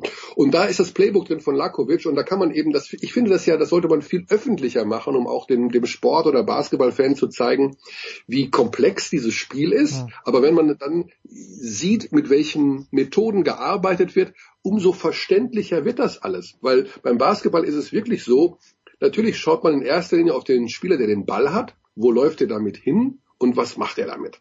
Ja, aber alle anderen laufen ja auch irgendwie durch die Gegend und das sieht immer so aus, als würden die, weiß ich nicht, nach Gefühl. Ja, willkürlich ja. durch die Gegend laufen. Das tun sie natürlich nicht. Das ist nach festen Vorgaben beziehungsweise nach, je nachdem auch wie sie in ihrer Entscheidungsfreiheit ähm, vom Coach äh, sozusagen losgelöst sind von irgendwelchen Geschichten. Und das alles zu sehen, macht eben bei Ulm, um jetzt nochmal auf das Thema zu kommen, wahnsinnig viel Spaß, weil die ein äh, Offensivbasketball spielen, der mit viel Bewegung zu tun hat. Also der Spieler am Ball bewegt sich wahnsinnig viel. Die rennen halt ständig von links nach rechts, übergeben den Ball, dann gibt es da eine Lücke, dann muss der Ball dahin. Und ähm, das ist super schön zum Anschauen. Das ist attraktiver Offensivbasketball. Das Problem bei Ulm ist eigentlich schon immer, dass sie äh, defensiv nicht so gut sind. Das war aber schon auch unter äh, Lakovic Vorgänger so. Die Ulmer hatten immer so ein bisschen den Makel, ja, schön, die machen auch vorne 95 Punkte, hm. kassieren aber oft auch 95 Punkte. Und ähm, das fliegt ihnen in diesem Jahr so ein bisschen um die Ohren, wenn sie gegen bessere Mannschaften spielen. Sie haben ja von den äh, Top 8 Mannschaften bisher nur Hamburg geschlagen hm. und gegen alle anderen verloren. Und äh, daran kann man schon erkennen, wo das Problem liegt, denn die besseren Mannschaften spielen natürlich viel besser Verteidigung und können diese Systeme äh, viel besser lesen und was dagegen unternehmen. Du sprichst Hamburg selbst an, das ist die zweite Nachricht. Äh, die Towers haben am Donnerstag in der Früh getweetet, dass erstmals die Hamburg Towers die Playoffs erreicht haben. Also wenn man sich die Tabelle anschaut, dann ist das eh schon seit ein paar Wochen klar, aber jetzt ist es auch fix, weil es rechnerisch nicht mehr anders geht. Ein Meilenstein in der Geschichte der BBL oder eher wurscht? Ähm, nee, das ist äh, Meilenstein ist natürlich immer so ein gewichtiges Wort. Also ich halte das Erreichen der Playoffs der Münchner in der Euroleague für einen noch größeren Meilenstein, aber es ist ein äh, vielleicht ist es ein 1000 Meter Stein, ich weiß es nicht, aber es ist ein gewaltiger Schritt für Hamburg. Ähm, das Thema ist ja immer gewesen, Basketball in die Metropolen. Ja. Also Basketball ist ja ein Sport, der oft in beginnt bei Studentenstädten, aber auch eben über ähm, Mäzenatentum in der Provinz groß geworden ist. Also Städte wie Quakenbrück oder äh, nichts gegen Bamberg, aber ist natürlich eine kleine Stadt ähm, groß geworden ist und eben nicht so in den Metropolen war, ähm, mit Ausnahme von Alba Berlin. Äh, deswegen ist das Projekt Hamburg insofern wichtig, dass da äh, ja erkannt wird von Sponsoren, von Zuschauern, von Fans natürlich, äh, dass das funktioniert und dass das geklappt hat und dass das mit einem äh, sportlichen Erfolg verknüpft ist. Ähm, die Mannschaft ist sehr gut zusammengestellt. Sie haben einen äh, Trainer, um den sich scheinbar halb Europa reist. Äh, weiß ich auch nicht, ob das stimmt, aber der hat auf jeden Fall ein Mörder-Image, der Typ. Und ähm, ja, insofern ist äh, kommt natürlich dann in der die Bewährungsprobe kommt, wenn sie jetzt Playoffs spielen, also sagen wir mal, es bleibt bei der aktuellen Tabellenkonstellation, spielen sie in den Playoffs in der ersten Runde gegen die Bayern. Hm. Äh, das ist dann natürlich äh, so eine Sache. Ne? Also dann kann auch schnell wieder Ende sein der Vorstellung. Wie ist denn da die Perspektive? Weil wir wissen ja bei den Bayern äh, zu Beginn die ersten drei, vier Jahre Audi Dome immer voll, dann ist das Ganze ein bisschen schütterer geworden. Jetzt äh, wird diese neue Halle gebaut. Äh, der Fortschritt, also immerhin das Loch ist schon da und äh, es stehen auch schon ein paar Stahlkonstruktionen drinnen. Aber ist Hamburg dann eine Stadt, wo du denkst, dass regelmäßig fünf bis 7.000 Leute sich die Spiele der Towers, wenn wieder alles hoffentlich irgendwann normal ist, sich anschauen würden? Ähm, das ist eine super Frage. Ich bin natürlich von Hamburg und der Sportszene gefühlt ein bisschen weit weg. Also man muss da schon so ein bisschen in der Stadt leben, um das mhm. einschätzen zu können, äh, ob das äh, sehr, sehr viel Fußball ist oder eben beim Handball hat es ja eine Zeit funktioniert. Das wird wieder funktionieren übrigens. Also der, der HSV Hamburg wird wieder aufsteigen, wie mir Götze gesagt hat. Und es scheint ganz gut zu funktionieren jetzt. Neuer Anlauf. Ohne den Mäzen ohne das Mäzenatentum. Ja, also ohne Mäzenat. Also ich glaube schon, dass Hamburg eine Sportstadt ist, die die Basketball äh, insofern verträgt, dass fünf bis 7.000 Zuschauer regelmäßig dahin gehen. Äh, die Towers haben ja selber auch in der Vor-Corona-Zeit, also auch in der Pro A, also in der zweiten Liga, äh, wirklich volle Halle gehabt und äh, gute, auch eine gute Fankultur gehabt. Deswegen bin ich da eigentlich sehr zuversichtlich. Also ich bin ja immer so ein Gegner gewesen davon zu sagen, Basketball muss in die Metropolen und wir flanschen da einfach irgendwas hin, auf Teufel komm raus und der, ja, das wächst schon von alleine. Mhm. Ähm, so war es ja in Hamburg auch nicht unbedingt, aber klar, das Projekt war so angelegt, äh, dass man innerhalb von kürzester Zeit in der ersten Liga spielt. Und das funktioniert. Und ähm, jetzt, also selbst wenn sie in der ersten Playoff-Runde rausgehen sollten, ist das auf jeden Fall ein Erfolg. Äh, das ist bereits jetzt eine erfolgreiche Saison. Da kann gar nichts mehr, äh, da kann man gar nichts Negatives mehr zu sagen. Es geht natürlich darum, das zu etablieren. Wie gesagt, der Coach ist ähm, in seinem ersten Jahr, der wird sicherlich nicht in diesem Sommer wechseln, hm. weil er Ambitionen hat, ja. zu mehr zu machen. Äh, man muss sehen, wie sie äh, dann international spielen. Das wird hundertprozentig der Fall sein. Kann ich mir sehr, sehr gut vorstellen, dass sie im nächsten Jahr in einen europäischen Wettbewerb gehen. Und äh, da wird es auch interessant sein, für welche Richtung sie sich entscheiden. Im Basketball gibt es ja zwei verschiedene Welten, hm. äh, was internationalen ähm, Mannschafts-, europäischen Mannschaftswettbewerb angeht. Also sehr, sehr gutes Projekt, ähm, erfolgreiches Projekt und auch eine sympathische Mannschaft, also die Art und Weise, wie sie spielen. Sie haben eine, eine lustige Mischung äh, von einem ganz kleinen äh, wirbeligen Spieler bis zu einem, der von draußen alles reinnölt, bis zu einem der interessantesten großen Spieler überhaupt in Europa mit Mike Kotzer unterm Korb. Also spannend. Ja, spannend. So, äh, zwei Fragen habe ich noch zum Basketball. Mir die erste ist, äh, wenn, wenn man sich die Tabelle so anschaut, ja, es ist rechnerisch sicherlich noch möglich, dass Bamberg nicht in äh, die Playoffs kommt, aber es ist sehr wahrscheinlich, dass sie das tun. Sechs Punkte Vorsprung auf Göttingen bei zwei Spielen weniger. Äh, das wäre vor ganz wenigen Jahren für Bamberg eine Beleidigung gewesen, wenn man gesagt hätte, ihr schafft es als Achter in die Playoffs. Wie genügsam ist man denn im, im Moment äh, in, geworden in Bamberg? Ist das schon gut, dass die Playoffs erreicht werden oder sitzt da der Frust ganz, ganz tief, dass sie auf absehbare Zeit nicht um die Meisterschaft mitspielen werden? Mhm. Ähm, ich glaube, dass innerhalb des Vereins überhaupt gar kein Frust da ist, weil die natürlich wissen, woher sie kommen und wo sie aktuell stehen, auch aufgrund der Tatsache, dass sie wissen, wie viel Geld sie zur Verfügung haben. Ja. Also in den Hochzeiten, das ist jetzt rein spekulativ, was ich jetzt sage, ich kenne die offiziellen Zahlen nicht, aber in ungefähr, damit man vielleicht so einen minimalen Ansatz hat, wie viel Geld zur Verfügung stand in den Hochzeiten, reden wir von 22 Millionen Euro äh, im Jahr für ähm, die Mannschaft und jetzt ist man vielleicht ungefähr, ich weiß es nicht, und da kann auch plus, minus ein paar Millionen sein, aber ich, meine persönliche Schätzung ist acht bis neun Millionen. Hm. Das bedeutet, du bist also um deutlich mehr als die Hälfte runter und ähm, ich würde das ja ganz aggressiv kommunizieren. Ich würde das ja viel, viel aggressiver nach außen kommunizieren, um den Fans klarzumachen, schaut, wir haben einfach auch nicht mehr das Geld wie früher.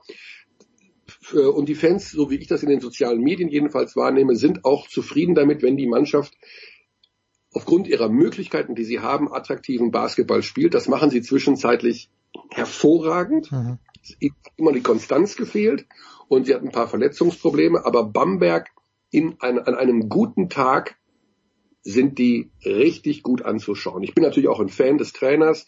Äh, ich mag die Art und Weise, wie er Basketball spielen lässt. Ähm, sie haben auch drei, vier Spieler dabei, die wirklich so, also Devon Hall ist für mich ein Kandidat für den MVP in der BBL. Der wird nächstes Jahr zu 10.000 Prozent dann nicht mehr spielen. Ähm, ein Kravish, ein, ein, ein Chase Feeler, das sind alles Top-Leute, Top-Leute, ja. die sie haben.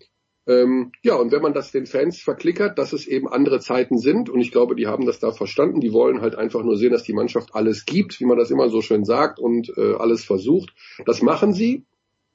Und sie sind wenn es dazu kommen sollte, in der ersten Playoff-Runde gegen Ludwigsburg, ich gehe mal davon aus, dass Ludwigsburg vom ersten Platz nicht zu verdrängen ist und Bamberg Achter wird, ist das aus meiner Sicht eine hochspannende Playoff-Serie Mhm. mit völlig ungewissen Ausgang.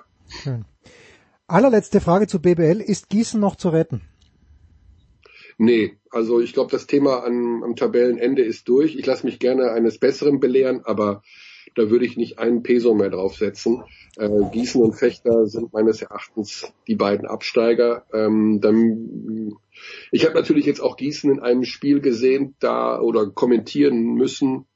Äh, da sind, da dachte ich, ich bin im falschen Film. Ich habe massiv geschimpft über die Einstellung, äh, quasi nicht vorhandene Defensive in Ulm übrigens. Ähm, das war, also da habe ich nur gedacht, okay, das macht gar keinen Sinn für euch. Also das, das ist auch dann verdient. Die haben äh, sicherlich Probleme, auch da Verletzungen, bla bla bla.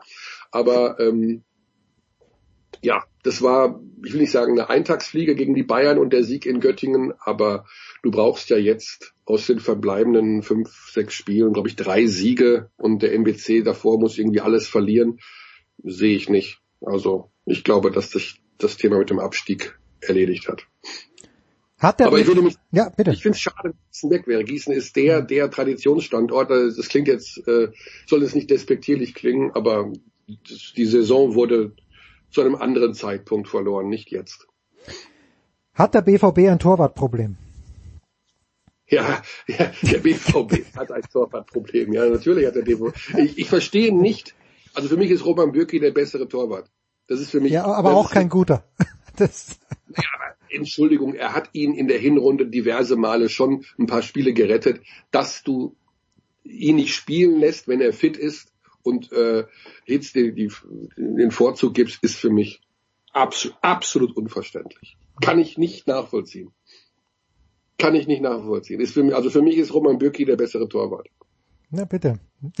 Ist, du hast recht, ist nicht, der ist nicht, äh, Er ist nicht spitze. Also er ist nicht spitze und wenn du Champions League äh, gewinnen willst oder Halbfinale kommen willst, musst du eventuell einen besseren haben als Roman Bürki, aber Roman Bürki ist besser als Marvin Hitz. Also das, Hashtag Word, um mit Boris Becker zu sprechen. Das war's, der große Michael Körner. Michael, ich danke dir. Kurze Pause. Big Show 504.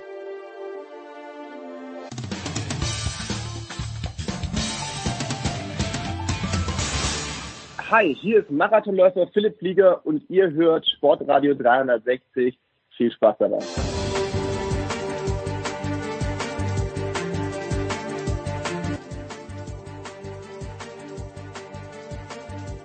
In der Big Show 504 geht es weiter mit der deutschen Eishockeyliga, mit der DEL, mit der Penny DEL, um es auf den Punkt zu bringen. Und ich freue mich, dass mit meiner Unwissenheit konfrontiert werden. Zum einen äh, Jan Lüdecke, Magenta Sport und der Sohn. Grüß dich, Jan. Hi, servus. Und äh, Franz Büchner, der für die gleichen Arbeitgeber plus noch zwölf andere arbeitet. Grüß dich, Franz. Hello. Folgende Situation vor ein paar Tagen, Jan. In meiner Klasse sitzt jemand, von dem ich weiß, äh, dass er aus Augsburg kommt und äh, den Panthern verbunden ist. Und er fragt mal so, ja, sind ja bald Playoffs in der DL, wer glauben Sie, wird denn äh, die DL gewinnen, wer wird denn deutscher Meister? Und ich denke mir, naja gut, äh, ein gutes Verhältnis mit den Schülern ist nie schlecht und sagt sie ihm, naja, also Augsburg, wenn sie es in die Playoffs schaffen, was ich A nicht wusste äh, und B sage ich dann ihm aber, ja, und wenn der Torhüter heiß läuft, dann, dann kann es auch Augsburg machen. Wie weit von der Wahrheit war ich da entfernt? Äh, Sah man die Wahrheit überhaupt noch, Jan, oder äh, war die schon auf einem anderen Kontinent und ein ganz, ganz großes Meer dazwischen? Ja, ich glaube, die war fast auf einem anderen Planeten, wenn man Ah, okay, jetzt, gut, okay. Dann Also passt. damals war es vielleicht noch etwas äh, reeller, aber mittlerweile ist es eigentlich fast ausgeschlossen, denn Augsburg hat bei noch zwei ausstehenden Spielen sechs Punkte Rückstand auf Schwenningen und Straubing. Das heißt, sobald Schwenningen oder Straubing einen Punkt holen, ähm, dann ist die Nummer eigentlich geritzt. Auch wobei das müsste man vielleicht noch mal ganz kurz durchrechnen, weil Straubing wird ein Spiel weniger haben am Ende. Da ist ja ein Spiel, was nicht mehr nachgeholt werden kann. Deswegen geht es ja um diesen Punkteschnitt. Aber ähm, es ist quasi ausgeschlossen, dass Augsburg dieses Jahr die Playoffs erreicht. Hm. Ja, äh, wie läuft's denn ganz generell, äh, Franz? Ich habe jetzt gestern äh, gelesen, ich glaube im SED Newsfeed, dass man ähm, von dieser Nord-Süd-Teilung jetzt weggeht, weil man nicht immer gegen die gleichen Mannschaften spielen möchte. Wie, wie sieht's denn ganz konkret aus? Na, man befindet sich ja jetzt am Ende der, der Hauptrunde, was jetzt äh, abgeschlossen wurde, ja mit dieser, äh, wie, wie nennt es, Verzahnungsrunde, mhm. also mit den Duellen zwischen Nord und Süd. Man hat ja die ersten äh, Spiele der Saison immer nur in der eigenen Gruppe gespielt, äh, quasi dort viermal gegen jeden Gegner und jetzt zum Abschluss nochmal zweimal gegen die Teams aus dem, aus der anderen Gruppe, wenn du, wenn du es so willst. Jetzt geht man aber zu Beginn der Playoffs erstmal wieder zurück in die eigene Gruppe, interessanterweise, weil ja das ja so ausgeführt wird, dass äh, jeweils der Erste gegen den Vierten der Gruppe spielt und der zweite gegen den dritten und man danach dann anfängt zu überkreuzen. Also da äh, ist erhöhte Aufmerksamkeit auf jeden Fall nicht, nicht verkehrt. Ähm, genau, aber das wird jetzt abgeschlossen am Sonntag. Dann wissen wir auch, welche acht Teams dann mit dabei sein werden, die dann halt da ins Viertelfinale starten und dann geht's ja auch ruckzuck schon los mit diesen Best of Three Serien in den Playoffs. Das äh, hat sich das System bewährt, Jan. Äh, es ging ja hauptsächlich darum, um die, äh, du sagst aber, sind Spiele abgesagt worden, also auch die DL ist natürlich nicht verschont geblieben von äh, diversen äh, äh, Corona-Fällen, aber hat sich das System insgesamt bewährt mit dieser Aufteilung in Nord und Süd? Äh, ich glaube insgesamt ja, weil am Ende ist es ja wirklich ein einziges Spiel, was äh, nicht gespielt werden kann. Äh, dementsprechend muss man sagen, dass die Liga da wirklich so gut, ohne größere Zwischenfälle durch diese besondere Saison gekommen ist. Da muss man sagen, dass sich das bewährt hat. Ähm, ich fand jetzt den engen Spielplan bei dieser Verzahnungsrunde hm. so ein bisschen lala, weil ja, so diese Back-to-Back-Spiele, ein Tag nach dem anderen, das waren teilweise schon Wundertüten, wie die Mannschaften da aufgetreten sind und Du hast vielleicht auch mal gemerkt, dass äh, Teams sich dann eher auf eins der beiden Spiele fokussiert haben, im anderen vielleicht nicht ganz 100 Prozent gegangen sind. Ähm, das vielleicht als einzig kleiner Kritikpunkt, aber wie gesagt, es überwiegt das Positive, weil dass du die Saison so durchbekommen hast, dass am Ende bis auf ein Spiel alles ausgespielt worden ist und du dann in die Playoffs gehst, das ist einfach toll. Franz, korrigier mich bitte, wie immer. Aber die Mannheim Adler sind doch der, äh, der Titelverteidiger, haben jetzt mit Abstand den besten Punkteschnitt mit 2,25. Sind sie des, äh, deswegen auch äh, ganz, ganz klarer Favorit oder sind die kurzen Serien, wenn es äh, nur Best of Three geht, äh, eine Möglichkeit für andere Mannschaften, hier was zu reißen? Also es ist genau der eine Stolperstein, glaube ich, der den Mannheimern zum Verhängnis werden könnte. Diese, äh, ja, diese kurzen Serien, weil es tatsächlich etwas realistischer ist, dass ähm, ja, sagen wir mal, ein Team wie Straubing oder Schwenningen, denn hm. gegen die wird es ja gehen in der ersten Runde oder in den, im Viertelfinale für Mannheim, dass die die über eine Serie von zwei oder drei Spielen vielleicht doch zweimal besiegen können, als jetzt über eine Serie von ja, bis zu sieben Spielen. Also das ist der einzige Stolperstein, den ich da gerade mal sehe. Ähm, ansonsten ist Mannheim, ja, es ist der Favorit, klar, auch wenn sie jetzt wenn wir jetzt mal nur auf die Ergebnisse schauen, die letzten zwei Spiele waren jetzt nicht mehr ganz so prall, mal mit einer Niederlage gegen Berlin und mit einem sehr, sehr äh, ja, erarbeiteten Sieg gegen Krefeld, wo man ja weiß, dass da nicht allzu viel passiert ist in dieser Saison, was man da jetzt mit positiven Geschichten in Verbindung bringt. Aber ich sag mal so, ähm, die sind halt, irgendwann ist das halt auch ein Problem, dieser wirklich engen Taktung und wenn du halt von Anfang bis Ende da oben stehst und dann auch irgendwann schon weißt, ja, ähm, das wird uns keiner mehr nehmen können. Ich glaube, das ist dann auch nochmal so eine Geschichte, wo der wo der Kopf, wo die Mentalität da vielleicht nicht mehr ganz so, so da ist. Das will sicherlich keiner zugeben, das will auch keiner so, dass es so läuft, aber sowas kann ja mal passieren. Trotzdem, ähm, du hast es richtig erkannt, Jens, um das auf den Punkt zu bringen. Mannheim äh, wird das Team zu schlagen sein. Ja. Äh, und äh, sehe ich das richtig, Jan, dass wenn diese Konstellation jetzt so ist, wie von euch gerade beschrieben, dass ein Finale München gegen Mannheim unmöglich ist, weil die oh. im Halbfinale aufeinandertreffen? Oder ist das doch möglich? Nee, das ist, also, wenn mich nicht alles täuscht, Franz, korrigier mich, Viertelfinale wird gruppenintern gespielt und ab dem ah, Halbfinale okay. über Kreuz. Ja. Ja, okay. genau. Also dementsprechend ist es, ist es auf jeden Fall möglich, ja. Ist München der, der Jan der, der größere Herausforderer oder sind es die Eisbären?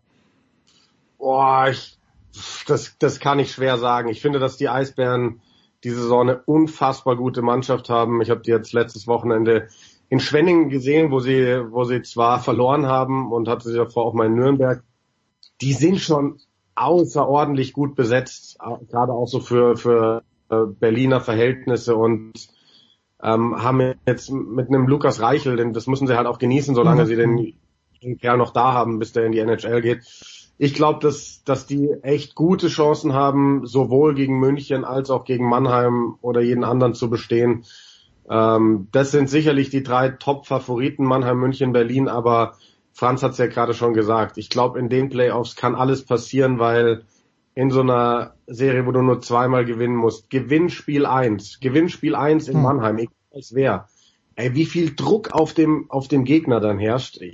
Also ich glaube, äh, dieses Jahr kann es echt passieren, dass wir am Ende, weiß ich nicht, einen Meister haben, der heißt Bremerhaven oder der heißt meinetwegen sogar Iserlohn Roosters oder Straubing Tigers. Es kann, glaube ich, echt alles passieren. Also in unserem ersten, nein, es war im zweiten Jahresmagazin, Hashtag 12 Monate, hat ja Frank Fligge geschrieben über die Iserlohn Roosters am Seilersee. Wer, Franz, ist denn das Team, das euch Experten wirklich jetzt über im Lauf der Saison, die Roosters sind, wenn ich es richtig sehe, Vierter, im Norden. Äh, sind die Roosters das Überraschungsteam oder gab es ein anderes Team, mit dem ihr äh, in positiver Art und Weise nicht gerechnet habt?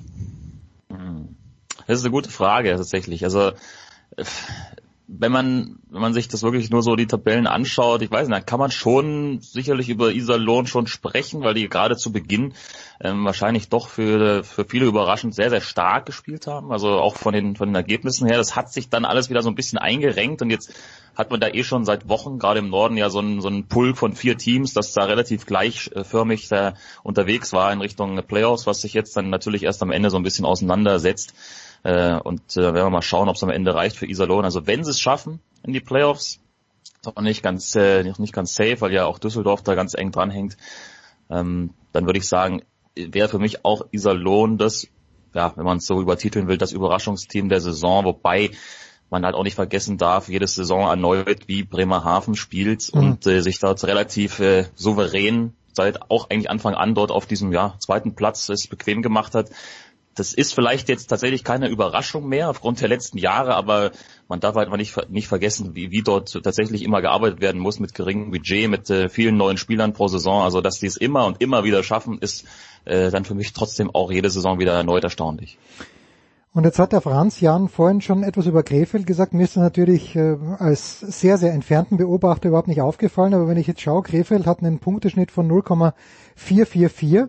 Und äh, wenn ich Franz richtig interpretiere, dünkt mich, dass das nicht die einzigen Probleme sind in Krefeld, das Sportliche. Was ist dort los? Ja, das war ja Chaos die ganze Saison durch. Das ähm, ach, ging los mit diesem, also es war ja eine ewige ja, Schaukelpartie, dass da mal irgendwer einsteigt, irgendein Investor und, und den Club im Endeffekt rettet. Dann kam das ja, dann wurden neue Leute installiert, ähm, die ja irgendwie gefühlt so Online-Manager gespielt haben da. Dann ist noch, dann haben sich für den Magenta Sport Cup irgendwelche Ausländer verpflichtet, die für die Saison nicht eingeplant waren. Dann ist der Trainer, der scheinbar sehr gut ankam bei der Mannschaft, ist äh, gegangen, ohne ein einziges DEL-Spiel gecoacht zu haben. Ähm, es gab Transfers da, da, da ist man nicht mehr hinterhergekommen. Der, der, der Sportmanager ist ja auch irgendwie erst ein 24-Jähriger, der sich da sicherlich erst eingrooven muss, aber das war schon alles äh, Wahnsinn. Dann noch diese ganze Daniel Pieter-Geschichte mit äh, Gerichtsverfahren und hier und da. Und ähm, ich glaube, jetzt haben sie mittlerweile sind sie beim vierten Trainer in der Saison angekommen. Und also ich habe bestimmt auch ein paar Sachen vergessen, die da noch vorgefallen sind war auf jeden Fall eine reine Chaos-Saison und ähm, ja, die Mannschaft, da, da reicht wirklich die Qualität nicht, um, um in der Liga mitzuspielen. Wird, äh, und jetzt, ich weiß, eine saublöde Frage für alle, die sich mit Eishockey wirklich auseinandersetzen, aber Franz, wird es in diesem Jahr einen Absteiger geben oder bleibt die DL in dieser Zusammensetzung mit diesen 14 Teams äh, so, wie sie ist? Es wird keine Absteiger geben. Es war ja ursprünglich mal geplant, das ab dieser Saison einzuführen, aber aufgrund der bekannten Umstände hat man sich dann halt dagegen entschieden, ähm, was dann eben für äh, gerade die Krefeld Pinguine eine gute Nachricht ist. Ähm, es kann aber natürlich durchaus passieren, dass wir nächste Saison mit 15 äh, Teams möglicherweise spielen, mhm. je nachdem, was jetzt in der DL2 passiert. Ähm, darüber haben wir, glaube ich, auch vor Monaten schon mal gesprochen, aber es gibt ähm, das, äh, unter gewissen Voraussetzungen wäre es möglich, dass es dort einen Aufsteiger gibt, ähm, weil es gibt nur eine gewisse Anzahl von Teams, ich glaube drei Teams, die überhaupt äh, berechtigt sind, ähm, von den ganzen wirtschaftlichen Voraussetzungen etc. dort aufzusteigen und dann muss eines dieser drei Teams auch noch Meister werden und dann könnte man eventuell darüber sprechen. Und dann könnte es sein, dass wir nächste Saison statt 14, 15 Teams in der Liga haben. Aber absteigen wird keiner. Ja, ist dieser Umstand, Jan, aber bei den Amerikanern sagt man immer, okay, ist eine gute Saison, um zu rebuilden. Wird sowas in der DEL, wenn man schon reingeht in die Saison und weiß, okay, es gibt keinen Absteiger, gibt es da Teams, die das wirklich dafür nutzen? Äh, hätte Krefeld dieses Jahr dafür nutzen können, äh, zu rebuilden, oder ist das bei den amerikanischen Sportarten durch dieses ganze Draft-System einfach viel einfacher? Ähm, ja, ich glaube, das muss man schon definitiv unterscheiden. Also so ein, so ein Rebuild ist in unserem europäischen Sportsystem, glaube ich, schwieriger oder anders umzusetzen als äh, in, den, in den USA in, oder in Nordamerika. Ähm, aber man kann es schon bei gewissen Mannschaften sehen. Also wenn man sich Köln anschaut, die mit einer sehr, sehr jungen Mannschaft eigentlich durch die Saison gehen und ja, wo die Playoffs verpassen werden jetzt, äh, oder Nürnberg, die letzter sind im Süden, jetzt aber hinten raus anfangen, richtig gutes Eishockey zu spielen, ähm, die, die ja wirklich mit, auch mit so einer Philosophie daran gegangen sind, die gesagt haben, selbst bei den Importspielern wollen sie eigentlich junge Spieler ranholen, die dann vielleicht ähm, über ein paar Jahre dann Leistungsträger werden, die auf einige Teenies gesetzt haben in der Mannschaft, die Spieler reingeholt haben, die noch nie DL gespielt haben. Ähm, das wären vielleicht so die, die Fälle. Ähm, ich habe so ein bisschen das Gefühl, dass es aber fast zurückgegangen ist. Am Anfang haben wir alle immer davon geschwärmt, wie viele junge Spieler eingesetzt werden, wie viele Chancen die bekommen.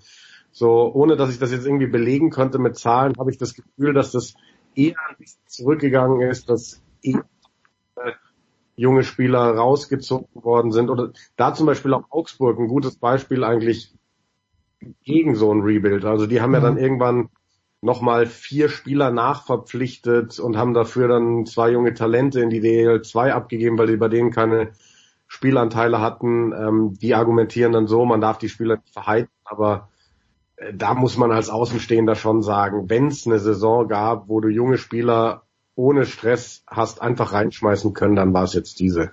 Okay. Gut. Dann lasset uns schließen, Franz, ganz natürlicherweise mit einer NFL-Frage für dich. Julian Edelman sagt, äh, wenn ich es richtig verstanden habe, er, er kann nicht mehr, er tritt zurück. Sehen wir ihn nächstes Jahr in Tampa? äh, ja, äh, also wenn wir ihn irgendwo sehen, dann wahrscheinlich da. Sehr, sehr, sehr gut. Ähm, ich glaube, wir sehen ihn erstmal ein Jahr nicht und dann sehen wir ihn in Tampa. Ah, okay, so, gut. So äh, kann, kann er einem Team noch helfen, wenn er oh, gesund ist? Ich denke schon, ja. Also ein fitter Edelman, der, der kann, äh, glaube ich, jedem Team helfen aufgrund dieser, ja, das, das kannst du, das kannst du, glaube ich, niemandem beibringen. Das ist einfach so ein, im Fußball würde man sagen, Instinkt-Fußballer, also mhm. ist ein Instinkt-Football-Spieler oder so. Also das ist schon, der hat ja diverse Highlights, äh, kann man sich ja genug Videos anschauen, was für Catches in was für Spielen da auch mit dabei waren. Das ist ein ganz besonderer Spieler irgendwie, der natürlich auch von seinem Werdegang her so ein bisschen dieses, ja, wie soll man es nennen, so eine gewisse Arbeiterklasse verkörpert. Mhm. Weiß ich nicht. Ich glaube, es ist einfach einer, mit dem können sich viele identifizieren und das, dieses, äh, ja, dieses unbeschreibliche äh, Vermögen, Situationen zu erkennen und dann auch äh, zu performen, das findet man eben nicht so häufig. Ähm, also der würde sicherlich jedem Team helfen. Ähm, vielleicht sehen wir ihn ja tatsächlich nochmal wieder. Mhm. Schauen wir mal, ansonsten sehen wir ihn vielleicht in der Hall of Fame. Jan, an diesem Wochenende, was wird dich umtreiben? Wirst du nach Schwenningen? Manche sagen müssen, ich sage natürlich dürfen.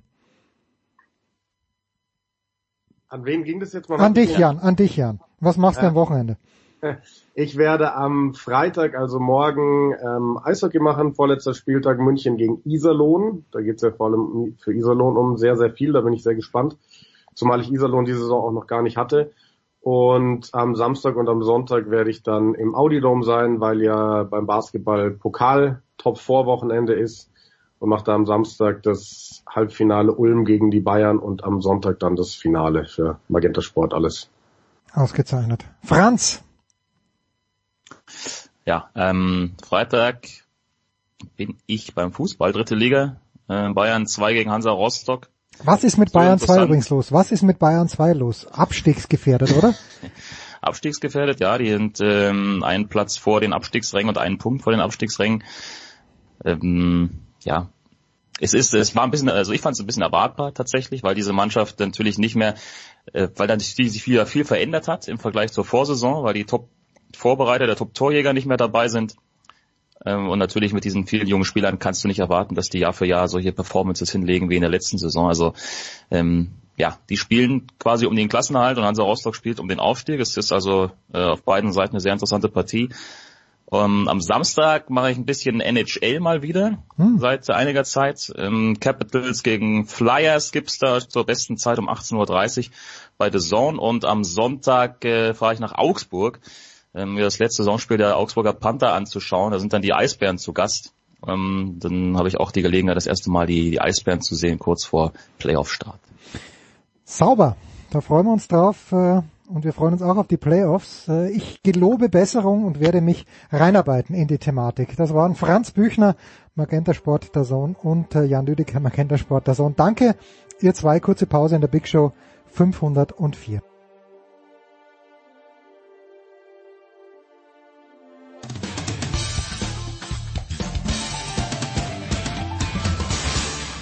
Hi, this is Joe Sakic and you're listening to Sports Radio 360.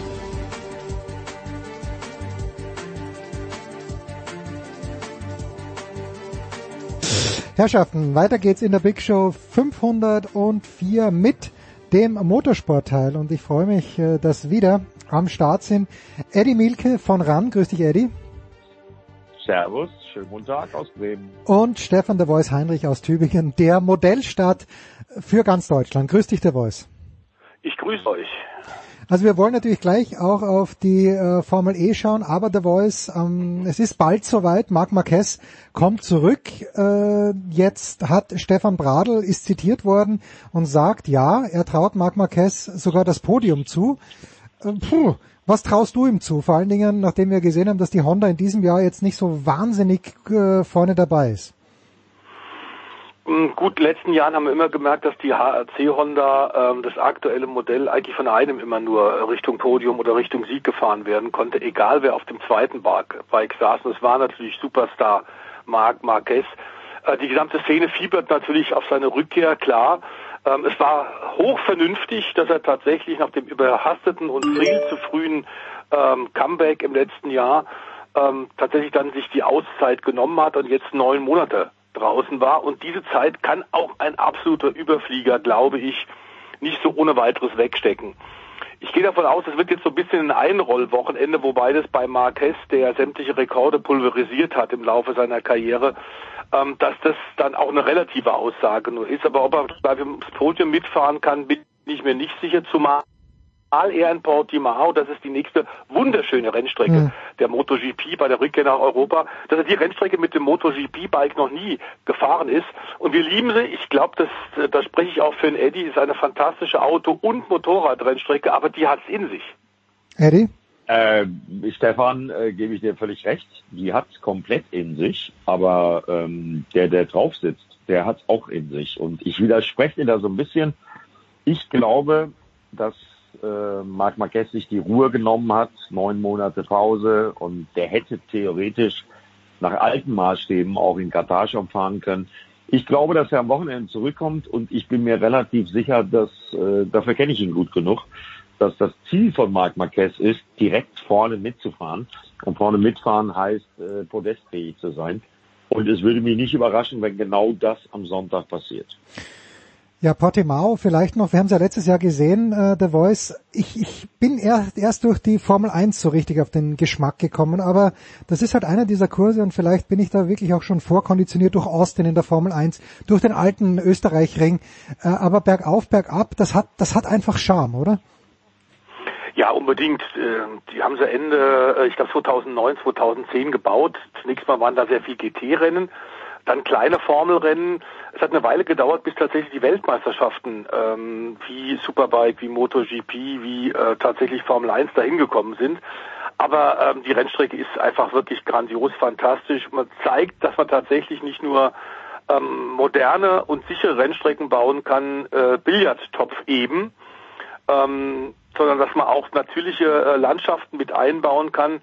Es ist eine kleine Version, könnte man auch sagen, der Nürburgring Nordschleife, wobei Nürburgring Nordschleife ist einmalig, aber es sind tatsächlich blinde Kuppen, es sind unterschiedlichste Anforderungen für Mensch und Material, ob nun auf zwei oder vier Rädern. Und ganz klar, der Fahrer hat da noch deutlich mehr Einfluss im Auto und auf dem Motorrad als anderswo. Ähm, und deswegen ist es fantastisch. Es ist quasi eine moderne Old-Fashion-Rennstrecke und da ist dann der Vergleich natürlich äh, zu Imola, wo die Formel 1 am gleichen Wochenende, am kommenden Wochenende stattfindet, ähm, natürlich auch gegeben, denn Imola hat genau das Gleiche. Eddie, wo, wo steht jetzt Stefan Bradl? Also was, was bleibt ihm übrig? Test, Testfahrer wieder und hoffen. Am Wochenende ja. dann wohl als Servus TV-Experte am Mikrofon stehen. Ne? Der war äh, in Jerez testen, auch schon wieder unter der Woche. Und Stefan Bradl war so viel auf dem Motorrad und hat jetzt eigentlich auch allen Beteiligten gezeigt, äh, äh was er kann. Das kommt bei HRC Honda auch sehr, sehr gut nach wie vor an. Und ich denke, dass der Stefan auch einen sehr, sehr engen Austausch mit Marc Marquez haben wird. Mhm äh, was die neuen Teile angeht, äh, was die Richtung angeht, die Stefan Bradl ja auch so ein bisschen vorgegeben hat jetzt in den letzten Monaten.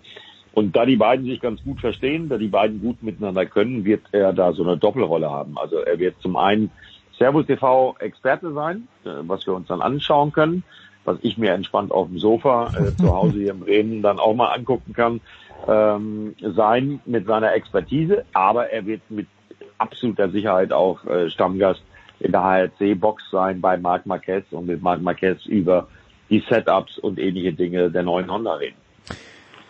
Ja. Ich hätte da noch eine Frage. Bitte, aber hoffentlich, ja, hoffentlich, ich, hoffentlich nicht an mich, hoffentlich nicht an mich, der Voice. Na, selbstverständlich auch an dich, aber in diesem Fall ist es erstmal eine Fachfrage Richtung Eddie, der noch doch deutlich näher noch an der Szene dran ist. Was mich sehr gewundert hat, ich meine, wir haben in den letzten Jahren äh, aufgrund auch der Härte der Abstimmung der, der MotoGP-Motorräder immer wieder das Armpump-Problem gehabt und diverse Leute haben sich einfach tatsächlich operieren lassen. Es ist also ein ständiges Thema. Was mich nur gewundert hat, dass jetzt Jack Miller und Ilka Lecuna, Lecona ähm, tatsächlich nach dem ersten äh, Grand Prix Wochenende, nach dem Doubleheader, nach den ersten zwei Rennen sich jetzt Anfang der Saison operieren haben lassen. War das so schlau? Kam das so kurzfristig auf? Ich weiß von Jack Miller, dass er das teilweise letztes Jahr schon hatte. Warum nutzt man da nicht die Winterpause? Das verstehe ich nicht. Das ist eine berechtigte Frage, ähm, die ich mir auch häufig schon gestellt habe. Aber ich glaube, dass die letztendliche Belastung, die mhm. dann auf so einem MotoGP-Apparat, äh, auf so einer MotoGP-Rakete tatsächlich im Renntrim äh, stattfindet, die kann man nicht simulieren. Und äh, da kann man den Winter trainieren, wie man will. Und dann fühlt man sich ganz wohl. Ja, und dann hat man halt äh, an zwei Wochenenden hintereinander äh, zwei volle Trainingstage plus den Rennsonntag. Und dann stellt man halt fest, hm, geht doch nicht. Also mhm. ich kenne äh, diverse MotoGP-Fahrer persönlich, die das dann auch sehr überraschend bekommen haben, äh, angefangen von meinem ehemaligen Experten Alex Hofmann. Ähm, das ist was, was man nicht planen kann und äh, was dann mit den Faszien, die ja dann äh, da das große Problem sind, äh, wirklich so auch aus dem Blauen kommen kann. Und ja, zeigt aber auch, wie groß die Belastung letztendlich ja, an der MotoGP ist. Ika Lecuona und äh, Jack Miller, beide direkt mal äh, von Katar aus auf den OP-Tisch, um sich diese, dieser Operation zu unterziehen. Die ist mittlerweile ein Standardvorgang. Trotzdem ist auch klar, die beiden werden in Portimao, weil Portimao ja auch, das kommt ja auch noch dazu, eine der physisch anspruchsvollsten Rennstrecken mhm. im Kalender ist. Äh, die werden nicht bei 100 Prozent sein, das ist mal völlig klar. Eine Frage noch zum Motorradsport. The Voice äh, KTM hat zugeschlagen auf dem Transfermarkt, würde man im Fußball sagen. Kevin Benavides ist äh, engagiert worden. Wofür? Ja, für die Dakar und für die Offroad, den Offroad-Marathon Weltcup. Äh, das ist eigentlich eher eine ungewöhnliche Art und Weise, denn KTM baut sich eigentlich die hm. Talente immer auf. So war es in den letzten Jahren auch, dass die junge Fahrer tatsächlich ähm, im Cross- oder im Enduro-Bereich oder im Marathon-Raid äh, gesehen haben und haben die dann unter die Fittiche genommen, haben die tatsächlich zu Siegfahrern gemacht, so wie Matthias Waldner ja auch der letzte deutschsprachige Fahrer, der die Dakar gewonnen hat, der Österreicher. Diesmal haben sie tatsächlich offenbar gewildert und haben den äh, aktuellen Dakar-Sieger von 2021 Honda weggeschnappt. Ich verstehe ehrlich gesagt nicht, warum Honda da nicht nachgelegt hat, denn äh, der ist eine grandiose Dakar Anfang der Saison, Anfang des Jahres im Januar gefahren und äh, ist ein ganz, ganz, äh, ganz, ganz starker Mann für die Zukunft. Äh, der hat äh, offenbar ohne groß nachzudenken und sofort bei KTM unterschrieben, als Heinz Kinnegartner äh, ihm den Vertrag vorgelegt hat und ist jetzt tatsächlich für die Matic Hofner unterwegs. Ähm, zwar dann tatsächlich bei Dakar im nächsten Jahr auch schon, wird vorher auch zwei, drei andere Rallyes noch fahren. Das ist mit Sicherheit eine fahrische enorme Verstärkung. äh, für KTM und wird Honda ähm, das, das, den Ziel, das Ziel, nämlich den dritten äh, Dakar-Sieg in Folge zu holen, mit Sicherheit deutlich erschweren. Hm, gut. So, wir Äh, Im Übrigen, Bitte, ja. Ergänzung, Ergänzung, Ergänzung dazu, ähm, KTM ist da sehr, sehr rührig gerade, weil es kommen gerade nämlich aktuelle äh, Meldungen rein, dass Remy Gardner, der äh, bei den ersten beiden Moto2-Rennen äh, im Team von Aki Ayo, und das ist dann der Gegenentwurf, also nicht Wildern bei der Konkurrenz, sondern Remy Gardner wird wohl nächstes Jahr definitiv bei KTM Tech 3 die MotoGP WM bestreiten. Also KTM fährt da, egal in welcher Kategorie, ob Offroad oder äh, auf der Straße, einen klaren Kurs. Und ähm, ja, die aktuellen Meldungen besagen, dass Remy Gardner dann der nächste Aufsteiger aus der Moto2 vom Team, vom äh, finnischen, ich nenne ihn immer äh, Fahrer Trüffelschwein, Aki Ayo, Teamchef, aufsteigt in die MotoGP zu Tech 3. Äh, Nachwuchssorgen haben sie da in Mattighofen nicht. Ähm, jetzt äh, kleiner Bruch. Ich habe jetzt begonnen äh, und ich bin im Jahr 2018 angekommen, äh, diese Formel 1 Doku äh, zu schauen, die auf Netflix läuft und äh, ich bin wieder zum Fan der Formel 1 geworden. Ich habe erst die ersten drei Folgen mir angeschaut und dazu werde ich gleich noch mehr sagen, dann im Formel 1 Teil mit Stefan Ehlen. Aber 2018, ich hatte ihn schon komplett verdrängt, Eddie, Stoffel van Dorn war tatsächlich Formel 1 Fahrer. Und warum komme ich auf ihn? Weil er am Wochenende in Rom äh, das zweite Rennen gewonnen hat, das insgesamt vierte der Saison. Äh, wie waren denn deine Eindrücke? Wie ist es denn, äh, ist es ebenso auffällig in einer Stadt, wo natürlich die Kulisse auch wirkt, dass keine Zuschauer am Start sind? Oder merkt man schon auch in Rom, dass wir mitten in Corona sind? Also äh, ich merke es sowieso, weil ich habe Rom äh, entgegen der Planung, das ist eine Woche vor dem Rennen geändert worden, aus München aus dem Studio kommentiert, Ah. zusammen mit Daniel Abt. Und von daher merkt man das natürlich schon. Aber ähm, du hast die Kulisse angesprochen, das ist ja ein ehemaliges äh, Gelände gewesen, was äh, damals äh, der Duce äh, Mussolini äh, designt hatte, ähm, kurz vor dem Zweiten Weltkrieg für eine Weltausstellung in Rom, die dann nie stattgefunden hat. Also das war schon skurril, das waren äh, sehr skurrile Bilder. Das ist für mich auch immer noch skurril, was zu kommentieren, aus hunderten von Kilometer Entfernung statt an der Rennstrecke zu sitzen. Ähm, also ähm, letztendlich war das, auf was ich mich dann konzentriert habe, das Racing. Und das Racing war gut, ähm, auch weil es so viele Zwischenfälle gab, äh, die nicht so gut waren. Aber ähm, ich fand es äh, spannend und ich komme mehr und mehr in der Formel E an, muss ich sagen. Du, du warst nie weg, der Voice. Wie hat dir das Wochen, Erik van Wern hat den, den ersten Grand Prix, also den ersten ähm, Formel E, das erste Formel E Rennen gewonnen. Wie hat's dir gefallen, das Wochenende, der Voice? Ja, es war eigentlich alles drin, was man von diesen Stadt-Events, äh, die ja deutlich mehr als nur Motorsport sein sollen, eigentlich erwartet hat. Aber viel von dem, was sich äh, ähm, Agag und Co. tatsächlich überlegt hatten für die Formel E, ähm, kann natürlich jetzt auf, aufgrund der Pandemie so nicht stattfinden. Nämlich tatsächlich eine völlig neue Käufergruppen äh, an E-Mobilität äh, ranbringen. Äh, junge Leute, die normalerweise äh, in, in, in einer klassischen Rennstrecke gar nicht pilgern würden, gar nicht fahren würden. Äh, Das haben die Umfragen eigentlich in den letzten Jahren auch immer gezeigt, auch in Tempelhof, ähm, wo die Formel E ja auch regelmäßig zu Gast ist und die ganze zweite Saisonhälfte letztes Jahr pandemiebedingt äh, hintereinander an, an folgenden Tagen ausgetragen hat. Ähm, das fällt jetzt natürlich alles flach. Da deswegen der Fokus auf den Motorsport und ich fand es durchaus äh, spektakulär, was da gezeigt wurde. Die Fernsehbilder sind wirklich toll. Macht, machen die Kollegen von Sat1 auch wirklich prima.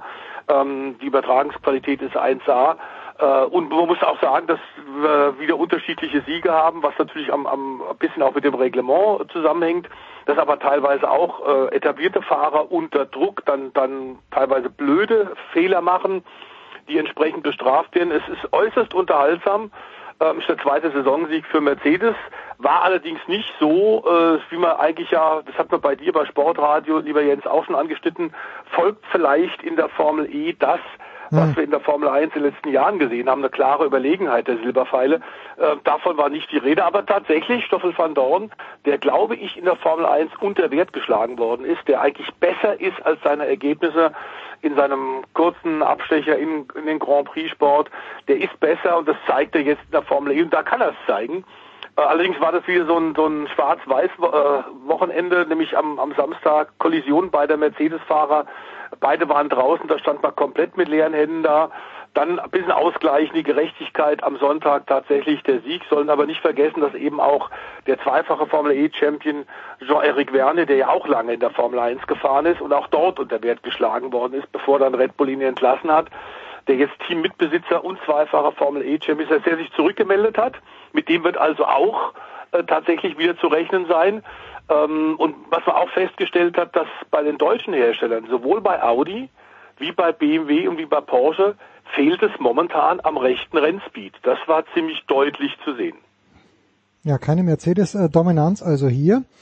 Ähm, ja, äh, ich, ich habe den, den, den Vornamen von Wern natürlich komplett äh, verhunzt, aber schwamm drüber. Ein Wort noch, Eddie, äh, zu einem zweiten, zu einer zweiten Rennserie, wo wir dich ja hoffentlich auch wieder das ganze Jahr über begleiten werden, nämlich zur DTM. Wenn ich es richtig verstanden habe, wird dort getestet.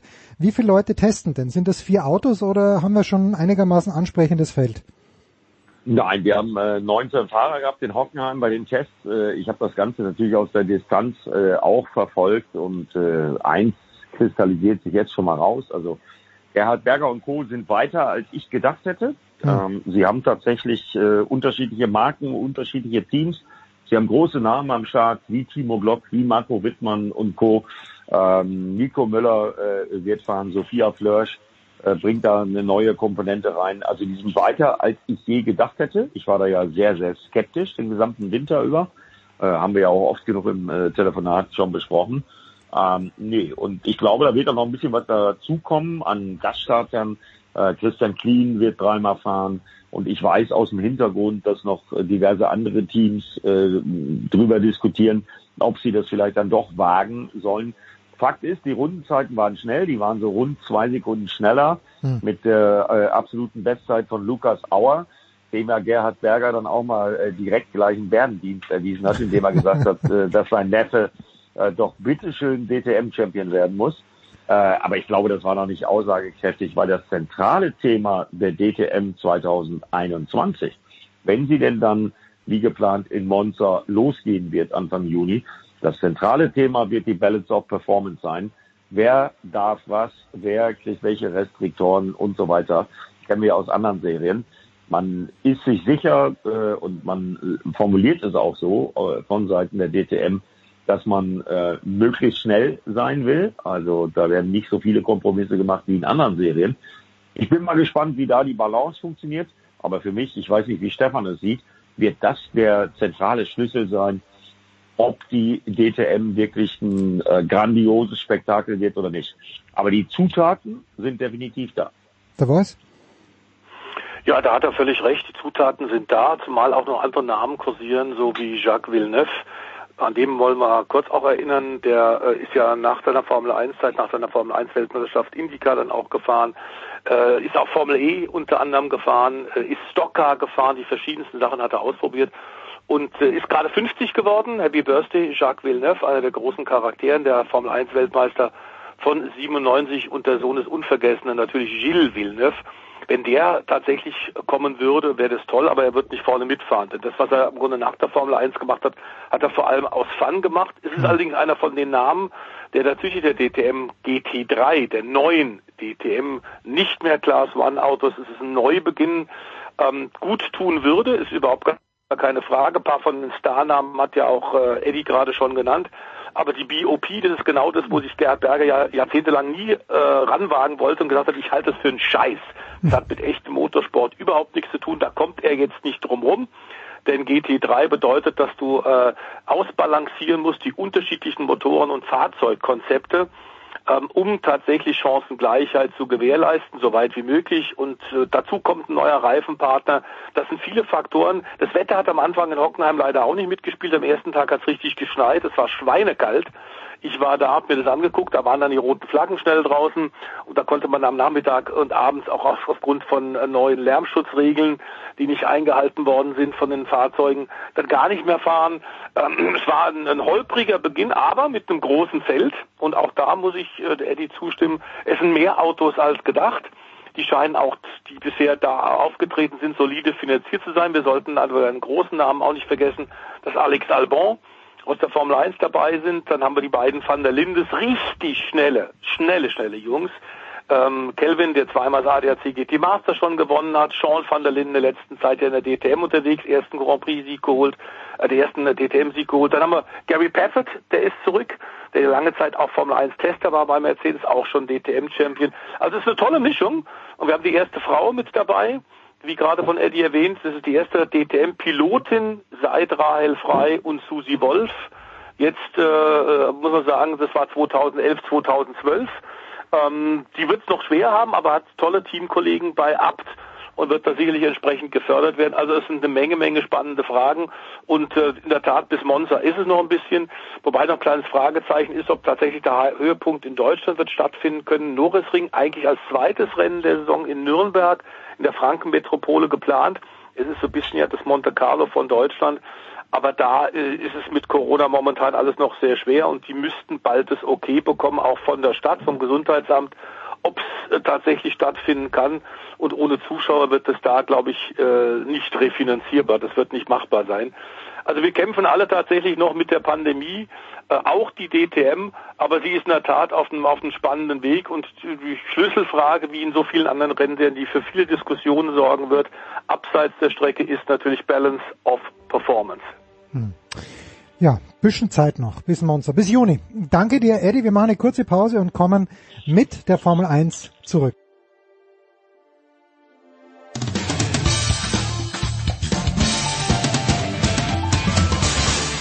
Bonjour, c'est Pierre Gerber, vous êtes sur Sport Radio 360.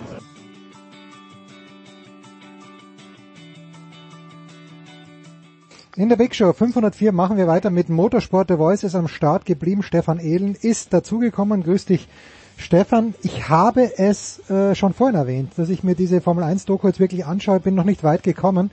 Aber was ich jetzt schon gemerkt habe, und excuse my French please, aber äh, Lance Stroll, was für ein Arschloch. Also unglaublich. Was für ein arroganter Bimpf der äh, natürlich nur durch die Kohle seines Vaters bei Williams reingekommen ist und wie der sich aufgeführt hat hier in dieser ersten Saison äh, oder in, in seiner Williams-Saison 2018. Das war einfach, es ist Wahnsinn einfach. Hat sich da Stefan Ehlen zumindest in der Wahrnehmung nach außen, äh, wir sind da nicht mehr ganz nah dran, ich war es nie, aber die Motorsportjournalisten waren ja näher dran, hat sich da wenigstens ein bisschen was geändert. Ist Demut eingekehrt möglicherweise? Ja, ich glaube tatsächlich schon, aber es ist interessant, dass du das sagst. Ähm, ich habe ihn tatsächlich in ähnlicher Form auch live erlebt. Ich war ja nicht oft an der Rennstrecke mhm. bei Formel 1, aber mehrmals in Hockenheim beim Deutschland Grand Prix, als es den noch gab.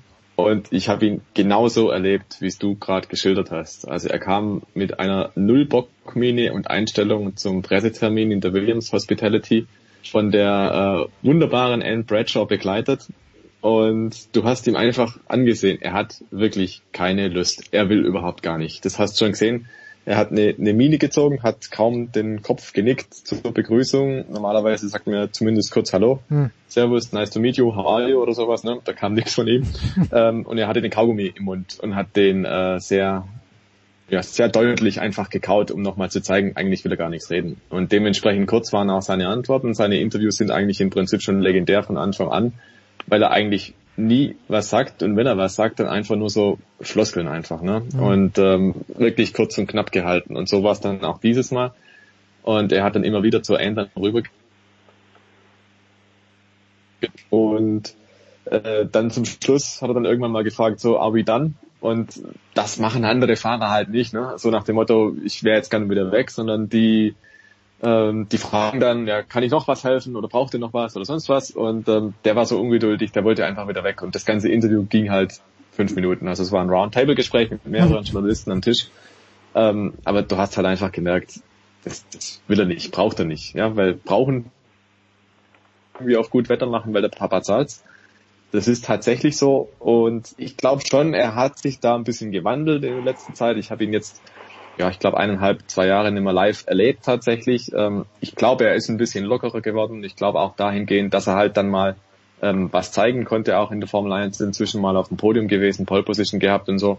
Ich glaube, er hat dann schon gemerkt, es tut ihm auch gut, wenn er dann ein gewisses anderes Verhalten an den Tag legt. Aber ich gebe dir vollkommen recht, ähm, diese Einstellung, mit der er da angekommen ist, die war schon so ein bisschen fragwürdig für einen Profi. Hm. Er ist professioneller geworden. Allerdings muss man tatsächlich sagen, dass er am Anfang, glaube ich, war das auch eine, eine wahnsinnige Mischung aus, aus sicherlich großer Unsicherheit. Aber er ist natürlich ein ver verzogenes, reiche Leute-Söhnchen, ähm, was im Motorsport tatsächlich des Öfteren vorkommt. Und wenn du eine Anne Bradshaw hast, die als absolute Seele seit Jahrzehnten Pressearbeit macht, in allen verschiedenen Rennserien hochprofessionell, auch für BMW lange gearbeitet hat, ähm, ein fantastischer Mensch, eine fantastische äh, Kommunikationsleiterin, wenn die einen dann nicht dazu bringt, dass der einsieht, äh, dass er da vielleicht, dass es ihm gut tut und dem Team gut tut, wenn er einfach sich ein bisschen äh, Zeit nimmt und und äh, ein bisschen bisschen professioneller auftritt, dann weißt du, dass da eigentlich Hopfen und Malz verloren gegangen ist. Ich habe so langsam den Eindruck tatsächlich, er ist jetzt, äh, dass er in der Formel 1 jetzt etabliert ist und diese Frage, Paydriver nicht mehr tagtäglich äh, aufkommt, äh, ist er ein bisschen gesettelt, er ist ein bisschen erwachsener geworden, ein bisschen älter. Ja, das Erstaunliche ist ja auch, wenn man 2018 ist, Sebastian Vettel mittendrin als WM-Favorit gestartet. Lang, lang ist's her. Jetzt fahren wir also The Voice am Wochenende, du hast ja schon angesprochen äh, bei, bei Thema Portimao. Wir fahren in Imola rauf und runter. Da ist halt leider wirklich so, mit Imola verbinden, verbinden wir alle eigentlich die, äh, die Unfälle von Roland Ratzenberger und von Ayrton Senna und natürlich äh, Gerd Berger dort auch einen, ja, wie durch einen Wunder, ja, wie durch ein Wunder ja. hat er diesen Unfall überlebt. Aber was sollte man eigentlich mit Imola verbinden? Was sind die positiven Eigenschaften bei diesem Kurs? Äh, die, was ist das rundherum, was eigentlich, ja, was eigentlich in die Formel 1 gehört? Also Imola ist natürlich begeisterungsfähige Tifosi, ist natürlich auch Italien ähnlich wie Monza. Es ist der Grand Prix äh, San Marino oder Emilia Romana, so war das eigentlich immer, neben Monza, dem klassischen Italien Grand Prix, ähm, der nun im Königlichen Park von Monza stattfindet, relativ eben. Im Vergleich dazu ist tatsächlich das eine Hügellandschaft, in die Imola und diese Rennstrecke das Autodromo Enzo und Dino Ferrari. Und da schwingt natürlich die ganze Tradition, die ganze Geschichte italienischer Tragödien und italienischer Triumphe auch schon mit, allein im Namen der Rennstrecke. Ja, es ist äh, ganz klar der schwärzeste Tag der Formel 1 gewesen, an den ich mich äh, sehr, sehr gut erinnere. Und genau das ist neben der tollen und fahrisch sehr anspruchsvollen Rennstrecke der gro großen Begeisterung und der Tatsache, dass es eine der wenigen Rennstrecken weltweit ist und ich war auf über äh, 300 verschiedenen Rennstrecken auf allen Kontinenten. Aber das ist eine Rennstrecke, wo du tatsächlich dann während des äh, freien Trainings, des Qualifyings und der Formel 1 manchmal siehst, dass eine italienische Mama rauskommt auf den Balkon und die Wäsche aufhängt, während die Formel 1 Autos in 50 Meter Abstand an ihr vorbeirasen. Das ist schon einfach wirklich cool. Dazu sind Weinberge da auch, äh, übrigens sehr guter Wein, der da auch produziert wird. Also es ist wirklich einfach toll und äh, man muss sagen, allein vom Fahrerischen her, die Fahrer lieben es, in Imola zu fahren.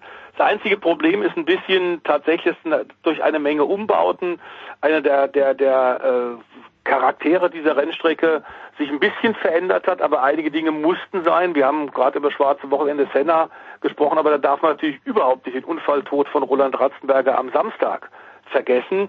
Es war ein unglückseliges Wochenende tatsächlich und diese schwarze Seite gehört halt zu Imola und zum Motorsport genauso dazu.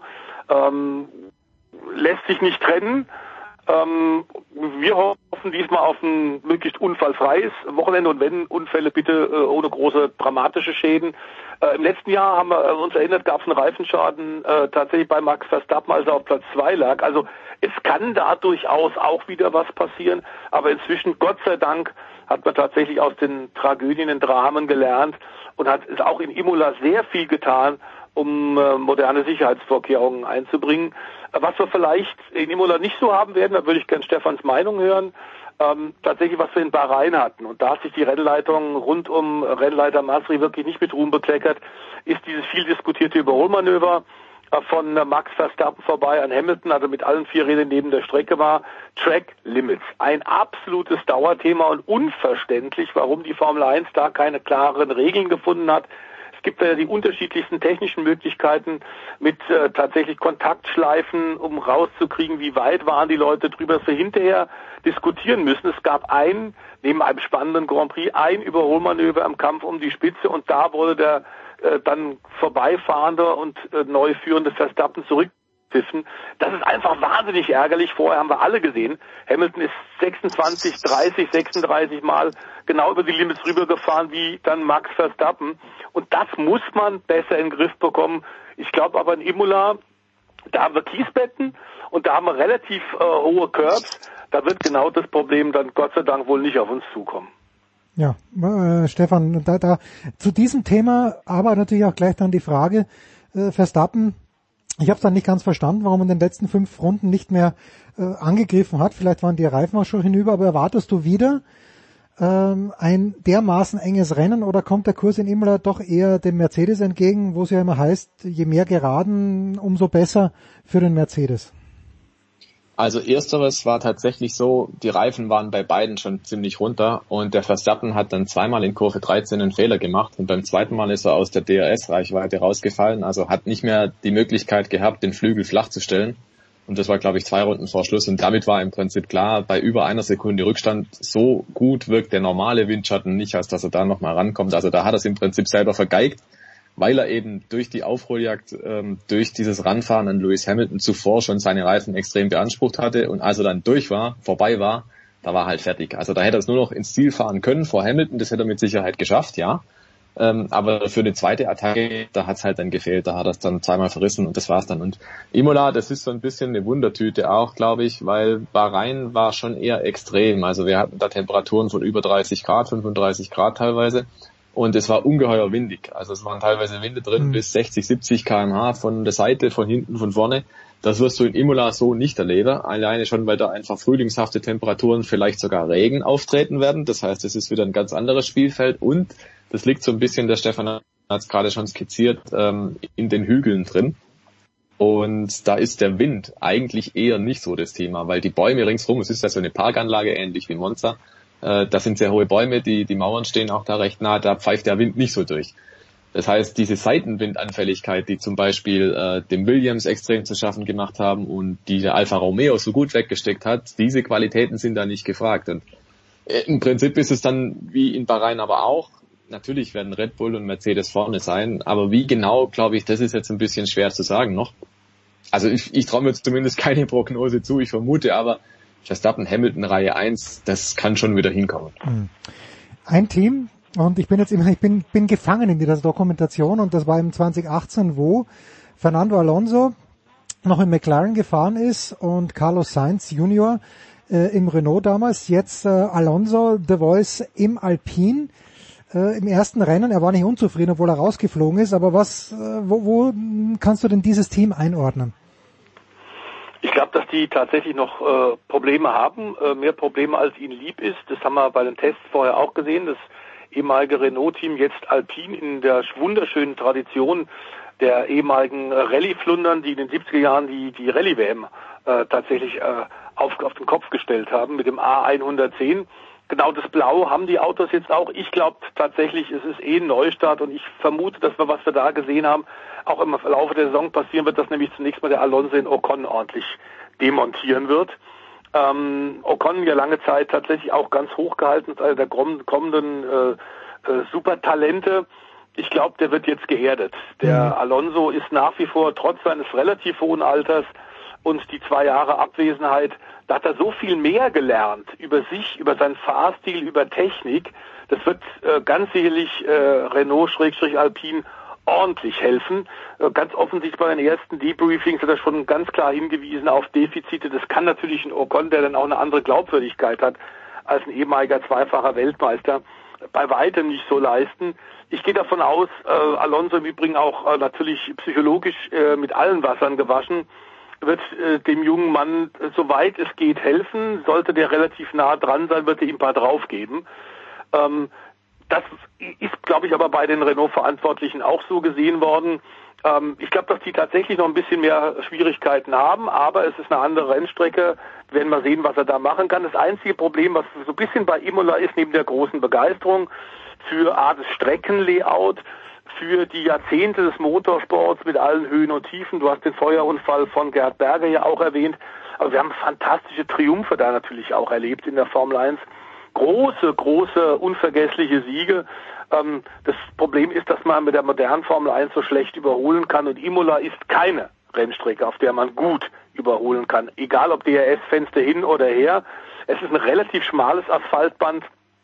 Ich würde sogar inzwischen sagen, für äh, die Motorradrennen, Superbike und MotoGP noch eher geeignet als für die Formel 1. Trotzdem ist es schön, dass wir da fahren, aber der Qualifikation wird von wird ein, eine entscheidende Bedeutung zukommen, entscheidender noch als bei anderen Rennen. Und äh, wo du stehst, werden wir sehen. Ich gehe davon aus, dass Alpine immer noch Probleme hat. Ähm, die haben ähnlich Schwierigkeiten wie zwei, drei andere Teams auch und da müssen wir Aston Martin natürlich auch ganz klar nennen, die ganz klar durch ihren Keilform des Autos vorne tief, hinten hoch ähm, ordentlich, ordentlich leiden. Da, da kommen sie nicht so hin, dass sie das Auto so hochstellen können wie Red Bull, bei denen ein Unterschied von fünf Zentimeter Vorderachse, Hinterachse ist. Äh, der Aston Martin leidet aufgrund der Aerodynamikregeln ähnlich wie Mercedes. Ich glaube, Mercedes wird näher dran sein. Ich bin sicher, der Stefan Ehlen sieht es ähnlich, denn die haben jetzt drei Wochen Zeit gehabt und haben mit Sicherheit wahnsinnig viel Daten äh, bekommen und haben da mit Sicherheit weitere Schritte gemacht. Aber ich erwarte eigentlich, dass immer noch ein, zwei Zehntel Unterschied ist, in jedem Fall. Und man muss auch sagen, fahrisch haben wir zwei Giganten aktuell, die alles andere überragen. Das hängt jetzt nicht nur mit der Technik zusammen, sondern die sind einfach wirklich aktuell in diesen Höhen und sind so grandios gut und wirklich auf Augenhöhe ist Lewis Hamilton und Max Verstappen. Und danach wird es dann spannend sein. Frage Platz drei, vier, fünf plus wer wird das dritte Team sein? Kann durchaus auch Alpha Tauri sein, können wir uns vorstellen. Die waren da in den letzten Jahren immer ziemlich gut. Äh, die kommen auch, glaube ich, mit ein paar Update-Teilen dahin. Ähm, also das wird wirklich munter sein, das ist überhaupt gar keine Frage. Und wenn, wie Stefan vorher gesagt, tatsächlich auch noch Regen dazu kommt, dann wird eh alles durcheinander gemischt. So, und jetzt haben wir aber Stefan Ehlen abschließend. Wir haben noch kein Wort verloren über die Lokalmatatoren gewissermaßen. Und weil ich Carlos Sainz da auch, äh, damals hat er eben gesagt, Fernando Alonso sein großes Vorbild und natürlich möchte er ihn schlagen. Aber was ist mit Ferrari, Charles Leclerc und Carlos Sainz? Äh, der Leclerc überrascht uns dann ja doch immer wieder durch äh, Leistungen, durch Ergebnisse, die wir ihm nicht zutrauen. Ja, das stimmt. Ich glaube, beim Qualifying in Bahrain, beim Auftakt, da war er auch schon wieder recht stark mhm. unterwegs, in den Top 10 gefahren. Ähm, ja, mei, es kann vielleicht in Richtung Top 5 gehen, aber ein Podium, glaube ich, für Ferrari ist möglicherweise immer noch außer Reichweite. Ähm, da würde ich schon eher denken, dass zum Beispiel ein Sergio Perez mal jetzt reinfahren kann im Red Bull. Der hat einen gewissen Anlauf gebraucht bei Red Bull. Ähm, Im zweiten Rennen würde ich schon sagen, wenn alles normal läuft, dann kann der vielleicht den Bottas auch biegen. Also das wäre so meine Reihenfolge, dass entweder Hamilton und Verstappen auf eins und zwei und dann vielleicht der Perez auf drei. Ich glaube nicht, wirklich nicht, dass es da auf den Verfolgerrängen so die große Überraschung geht, dass da jemand anders als Mercedes oder Red Bull Fahrer auf Platz drei steht.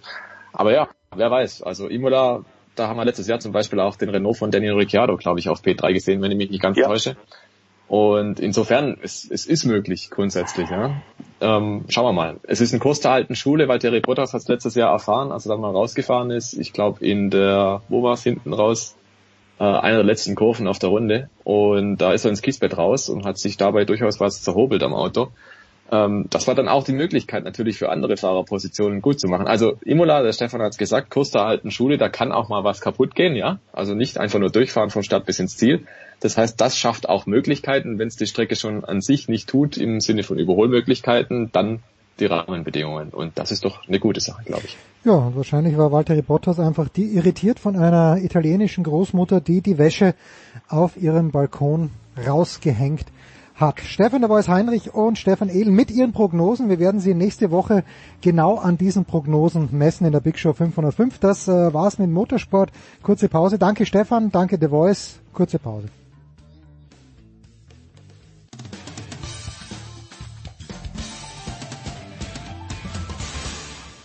Hallo, das ist Viktoria Regensburg und ihr hört Sportradio 360.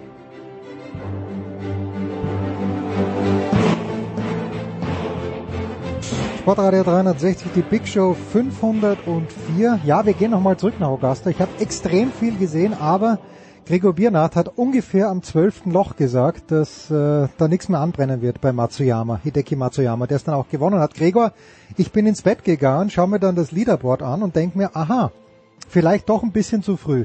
Oder war es dann, war's dann am Ende, äh, hat er nur mehr sicher gespielt, der Kollege Matsuyama?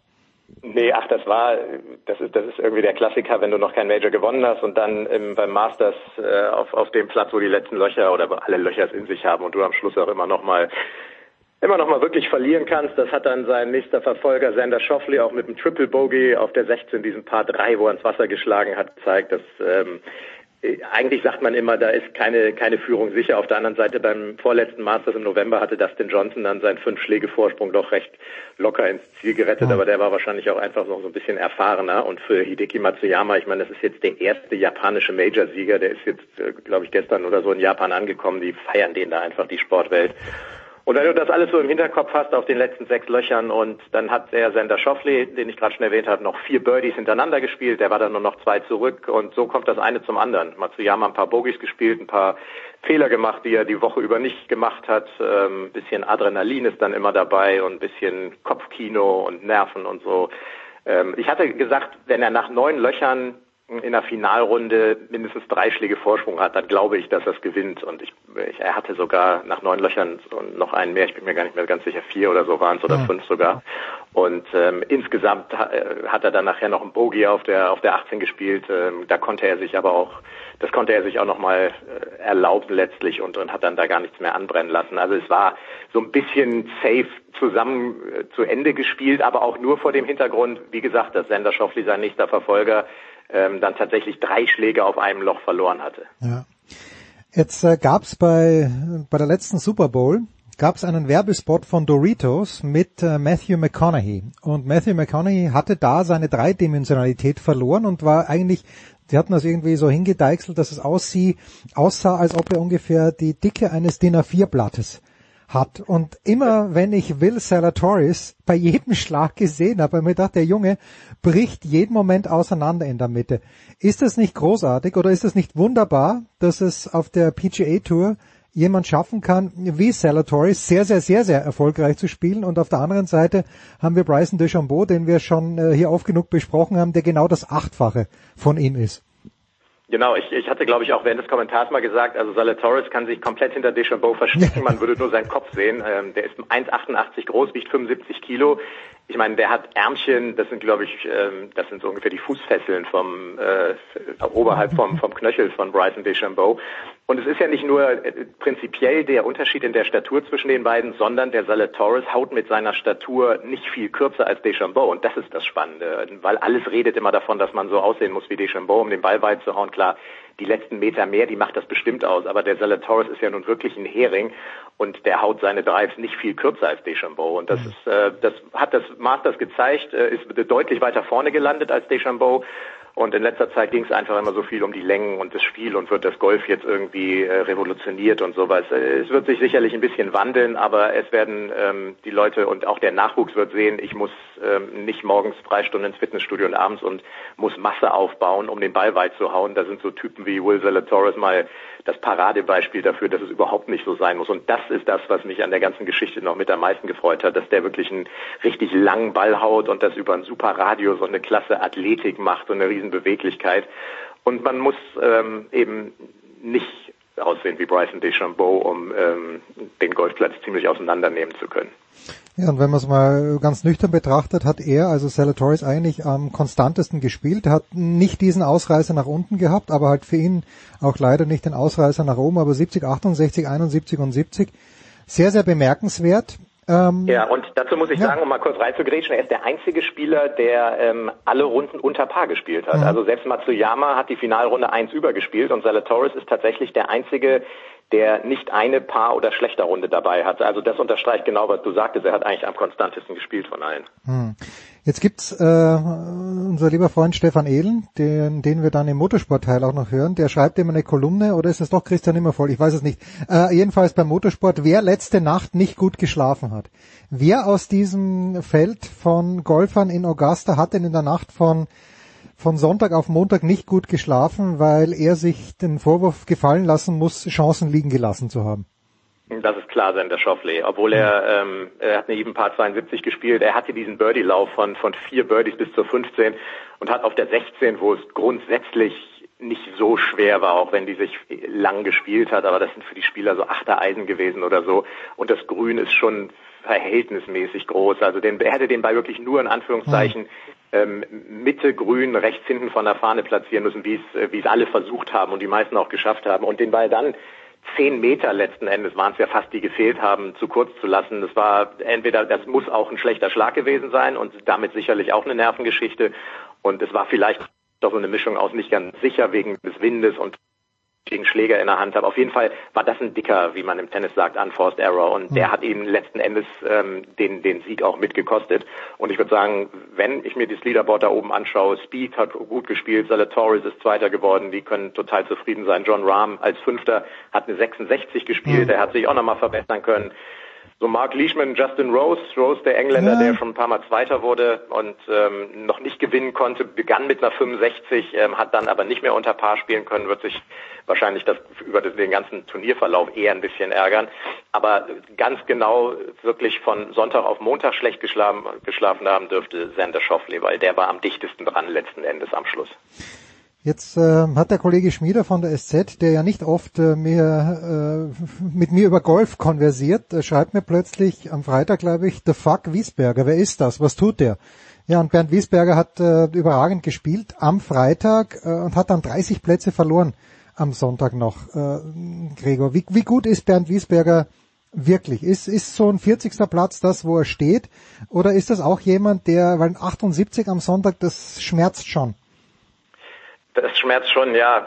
Ich, bei Bernd, ich weiß auch nicht so ganz genau, wie, was, was in ihm so vorgeht und vor allem, wie, ihm fehlt vielleicht doch das, das regelmäßige, ähm, der regelmäßige Wettkampf echt mit den Besten der Welt, also auf der PGA Tour. Ich glaube, wenn der zwei Jahre PGA Tour spielen würde, dann dann würde der auch solche solche Plätze wie wie den wie den Augusta National, auch wenn der relativ einzigartig ist, aber trotzdem irgendwie so die die superschnellen Grüns und all sowas. Na klar, Bernd schon alle möglichen Majors gespielt und auch auf der PGA Tour, aber halt nicht mit der mit der Regelmäßigkeit. Und er hat mit einer 74 angefangen. Diese 66 war natürlich sensationell. Das ist dann tags, den hat jeder Profi irgendwie mal. Ja. Und, und da, da passt alles. Aber dann auf der anderen Seite am Wochenende 74, 78, das ist dann doch schon für einen Weltranglisten Top 50 Spieler ein relativ intensiver Einbruch. Ähm, ich habe aber danach nichts, äh, nichts gehört, gelesen, was er gesagt hat. Ich bin mit Kritik immer vorsichtig, bevor ich nicht gehört habe, dass, was weiß ich, dass er vielleicht ein bisschen sich aus irgendwelchen Gründen körperlich, geistig, psychisch, wie auch immer unwohl gefühlt hat. Ähm, aber prinzipiell ist so ein Wochenende, dass er, was ist das, da sechs, acht übergespielt hat, kann nicht so ganz das sein, was er sich natürlich erhofft hat. Und wenn er in Zukunft äh, weiter nach oben will, muss er natürlich gerade bei Majors und gerade am Wochenende, wo die Dinge entschieden werden, logischerweise ein bisschen mehr performen. Hm, ja, gut. Dustin Johnson ist gar nicht ins Wochenende gekommen, äh, fällt uns so nebenbei ja. auf. Rory McIlroy auch nicht. Jetzt ja. äh, gab es ja vor gar nicht allzu langer Zeit so eine Phase, wo man sich gedacht hat, okay, äh, Brooks Köpker oder das Feld. Und ich weiß nicht, ob du es gesagt hast oder ob es Adrian gesagt hat, aber äh, Köpker scheint gesundheitliche Probleme zu haben. Oder was war da nochmal? Oder habe ich da was ja. falsch verstanden? Nee, gar nicht. Der hat sich äh, mit zum wiederholten Mal am Knie operieren lassen. Ja. Vor drei Wochen war das. Also der hatte eine OP vor drei Wochen. Ich kann mir nicht vorstellen, dass irgendeiner seiner Ärzte ihm empfohlen hat, das Masters zu spielen, aber er wollte unbedingt. Ja.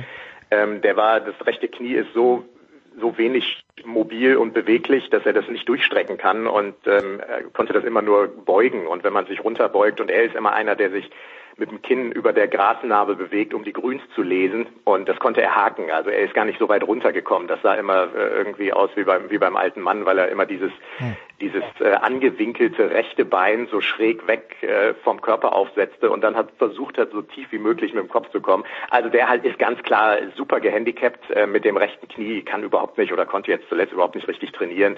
Das war jetzt am wenigsten überraschend, dass er als äh, früherer Weltranglisten erst als Topspieler da äh, dann am Wochenende nicht dabei ist. Schon eher bei, bei Dustin Johnson tatsächlich. Mein Weltranglisten Erster, jetzt auch in, nicht so in der ganz schlechten Form unterwegs mhm. gewesen das letzte halbe Jahr. Aber das zeigt auch wieder der Platz. Ähm, Sergio Garcia als früherer Masters Champion Wochenende auch nicht geschafft. Ähm, da sind nur die besten 50, die den Cut geschafft haben. Ganz enge Geschichte und du schiebst auf diesen schnellen Grüns irgendwie zwei, drei Putts ein bisschen zu weit rüber und ähm, machst einen Drei-Putt oder chip zwei Putts. Du verlierst so schnell Schläge und das geht eben auch den Besten der Welt so.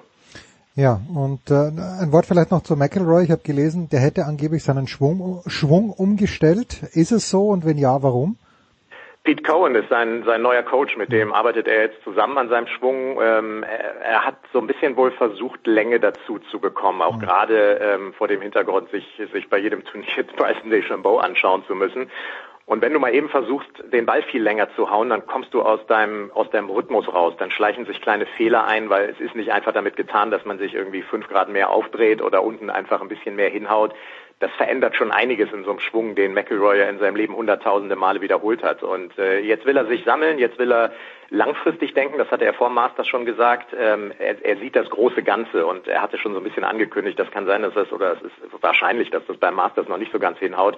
Hatte er aber im Hinterkopf, ähm, natürlich ist das für ihn, äh, das ist das einzige Major, das ihm noch fehlt, äh, ist so ein verpasster Cut dann immer bitter. Aber wie gesagt, er sieht das große Ganze, muss jetzt sicherlich ein paar Wochen, wenn nicht Monate mit Pete Cohen am Schwung arbeiten.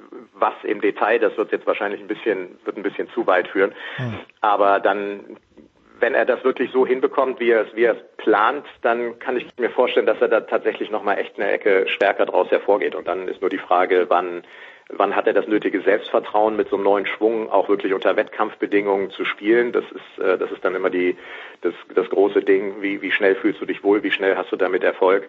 Und ja, mal gucken, ob das in ein paar Wochen der Fall ist. Es geht ja bald schon wieder weiter mit der PGA Championship im nächsten Monat. Jetzt kommen ja die Majors ähm, hintereinander weg, dann US Open und Open Championship. Und dann sind die FedEx Cup Finals im, äh, im August. Also hm. so, so, so wahnsinnig viel Zeit zum Probieren hat er nicht. Hm. Und ein Wort noch zu Bernhard Langer. Beginnt mit einer 74, zweiter Tag dann 77, 7 über. Das Gesamtergebnis, äh, man, man, man erwartet zwar immer Wunderdinge äh, im Verhältnis zu seinem Alter. Diesmal hat es aber nicht geklappt. Nee, ist auch, äh, war auch drei Wochen so ein bisschen weg vom Fenster, hatte auch, ähm, ich meine, es war, war der Rücken, hatte auf jeden Fall ähm, körperliche, gesundheitliche hm. Probleme, hat er auch im Interview vorher gesagt, weil ist so, so unvorbereitet, notgedrungen leider wie noch nie in seinem Leben zum Masters gekommen und, und hat anreisen müssen, quasi völlig, ähm, völlig out of form. Ähm, also von daher, da, da kann man gar nichts sagen. Also dass der 74, 77, der Mann ist, glaube ich, was ist er, 63, ähm, selbst, selbst wenn er körperlich fit gewesen wäre, hätte ich jetzt die Ergebnisse nicht schlecht gefunden. Aber er hat letztes Jahr noch den Cut geschafft. Das war natürlich auch die Hoffnung. Ähm, aber der wird es, äh, der wird es entspannt sehen und zusehen, dass er jetzt für die PGA Tour Champions, die Senior Tour in Amerika wieder fit wird. Äh, die dominiert er seit seit 14 Jahren.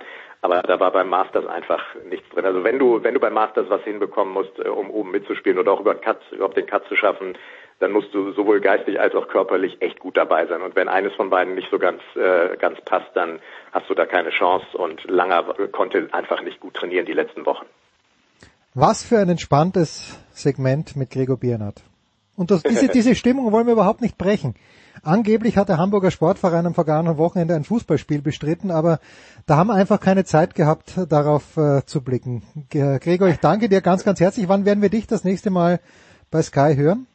Ich bin äh, morgen direkt wieder im Einsatz. Ah. Ich mache jetzt dreimal hintereinander die European Tour, wo ich mich richtig drauf freue. Das sind so, ja, das sind kleine Turniere. Die spielen jetzt in Atzenbruck im Diamond Country Club, die Austrian Golf Open ab morgen. Die kommentiere ich und dann spielen sie auf den Kanaren und in Teneriffa oder auf Teneriffa und ähm, neue neue Turniere, neue Plätze und ähm, ja, das ist so ein bisschen die die zweite Riege, die in den Startlöchern steht, beziehungsweise es sind wieder ganz normale, in Anführungszeichen, European Tour Turniere, wunderbare Sendezeiten am Nachmittag, immer so zwischen 14 und 19 Uhr grob und ähm, da freue ich mich jetzt drauf. Ich habe viel Amerika gemacht, viel nachts kommentiert, das ist auch schön. Hm ähm, weil die weil die Turniere einfach toll besetzt sind und jetzt sind es wieder ein paar hier und da eher unbekanntere Namen, aber äh, super Golfplätze und richtig gute Turniere. Und ganz kurz noch äh, in München das Turnier, das äh, findet statt. Nach das, das, das findet soweit statt. Ja. ja, genau. Die BMW International Open, Porsche European Open auf den Green Eagle Golf Courses sind beide im Juni und ähm, ach, da gehe ich jetzt auch wirklich davon aus, dass, dass die definitiv stattfinden werden. Ähm, Frage ist immer nur, lassen Sie, ja, ist, es an der ja. Zeit, ein paar Zuschauer auf den Platz zu lassen oder nicht? Aber ansonsten ist die, die European Tour dermaßen erfolgreich in ihrer Bubble. Ähm, für die Spieler ist es bitter, weil die ähm, wirklich richtig strikt vertraglich ähm, festgelegt bekommen, wo, was sie wo machen dürfen. Restaurants und sowas ist gar nicht. Also es ist hm. Hotelrestaurant, Hotel, ich glaube, wir hatten schon mal von gesprochen, und Golfplatz, Range. Und da pendeln die hin und her. Also außer, außer Hotelzimmer, wenn die nicht gerade auf dem Golfplatz sind, äh, ist einfach nichts drin.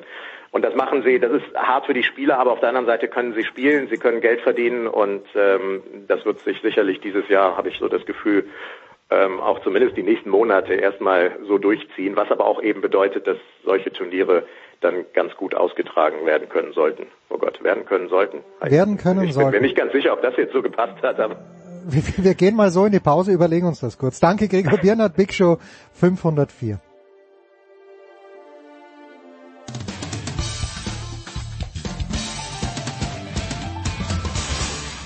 Hallo, hier ist Herr Roskow, Tischtennis-Bundestrainer und ihr hört Sportradio 360.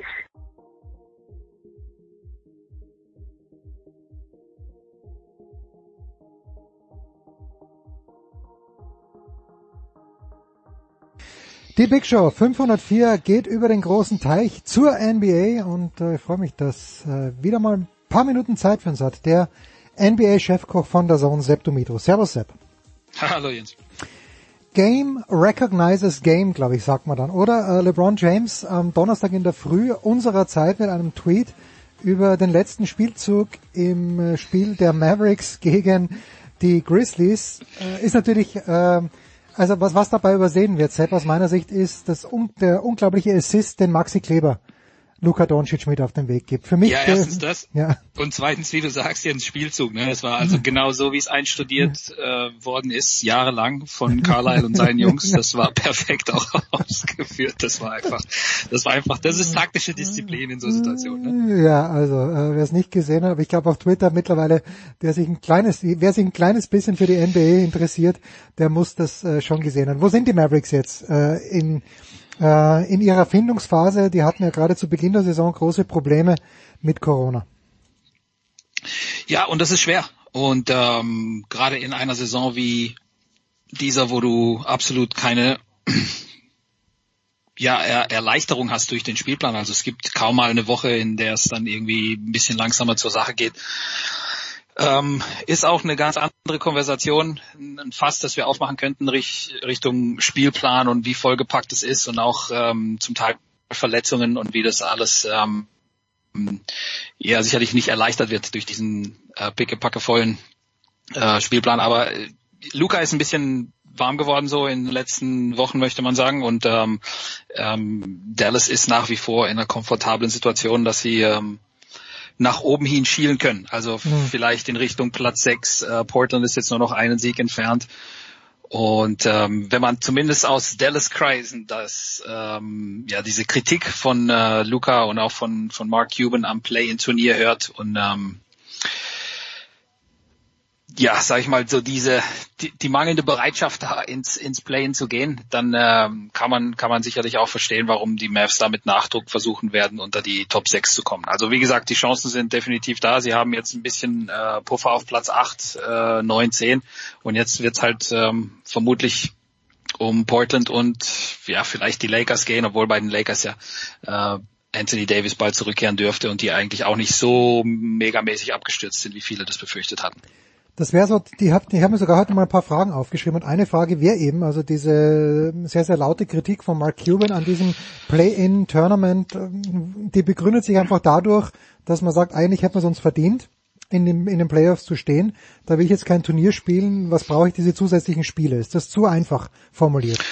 Ähm, es ist schon richtig aber es vernachlässigt, wie gesagt, diese, dieses riesengroße Problem 72 Spiele Saison in einem viel, viel kürzeren Zeitraum. Also ich mhm. glaube, in jeder anderen Saison, da ähm, wären die Dallas Mavericks ich sag mal, cool damit gewesen, so wie es, wie es andere Teams sicherlich auch sind. Und die Idee an sich ist ja stark und das ist extra Geld dann auch in die Kassen, Geld, das verloren gegangen ist durch den Ausfall.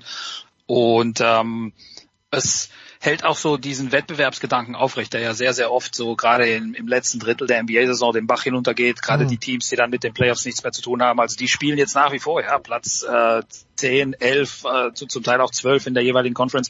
Ähm, also Sacramento ist auch noch mit mit äh, Play-in-Hoffnungen zumindest theoretisch ähm, jeden Abend auf dem Parkett und versucht zu gewinnen. Die Frage ist natürlich dann, äh, gerade in so einer Saison, wo eh alles voll gesteckt ist und wo du irgendwie versuchst, deine Jungs auch ein bisschen zu schonen mit Blick auf die Playoffs, denn das ist noch brutaler als sonst, ähm, diese verkürzte Saison mit den 72 Spielen. Warum man da dann ähm, letzten Endes dann quasi noch mehrere Teams dann reinholt in die Gleichung und Mannschaften wie zum Beispiel Dallas oder wie anderen Mannschaften auch, die da jetzt äh, irgendwo so im Dunstkreis 5, 6, 7, 8, 9, 10 sind, ähm, dass man denen nicht gestattet, jetzt mal einen, einen Spieler mal aussetzen zu lassen in einem Back-to-Back. Oder wenn du vier Spiele hast innerhalb von sieben oder acht Tagen, dann willst du sicherlich mal Porzingis aussetzen lassen oder mal ab und zu auch Luca, wie die Dallas Mavericks das machen.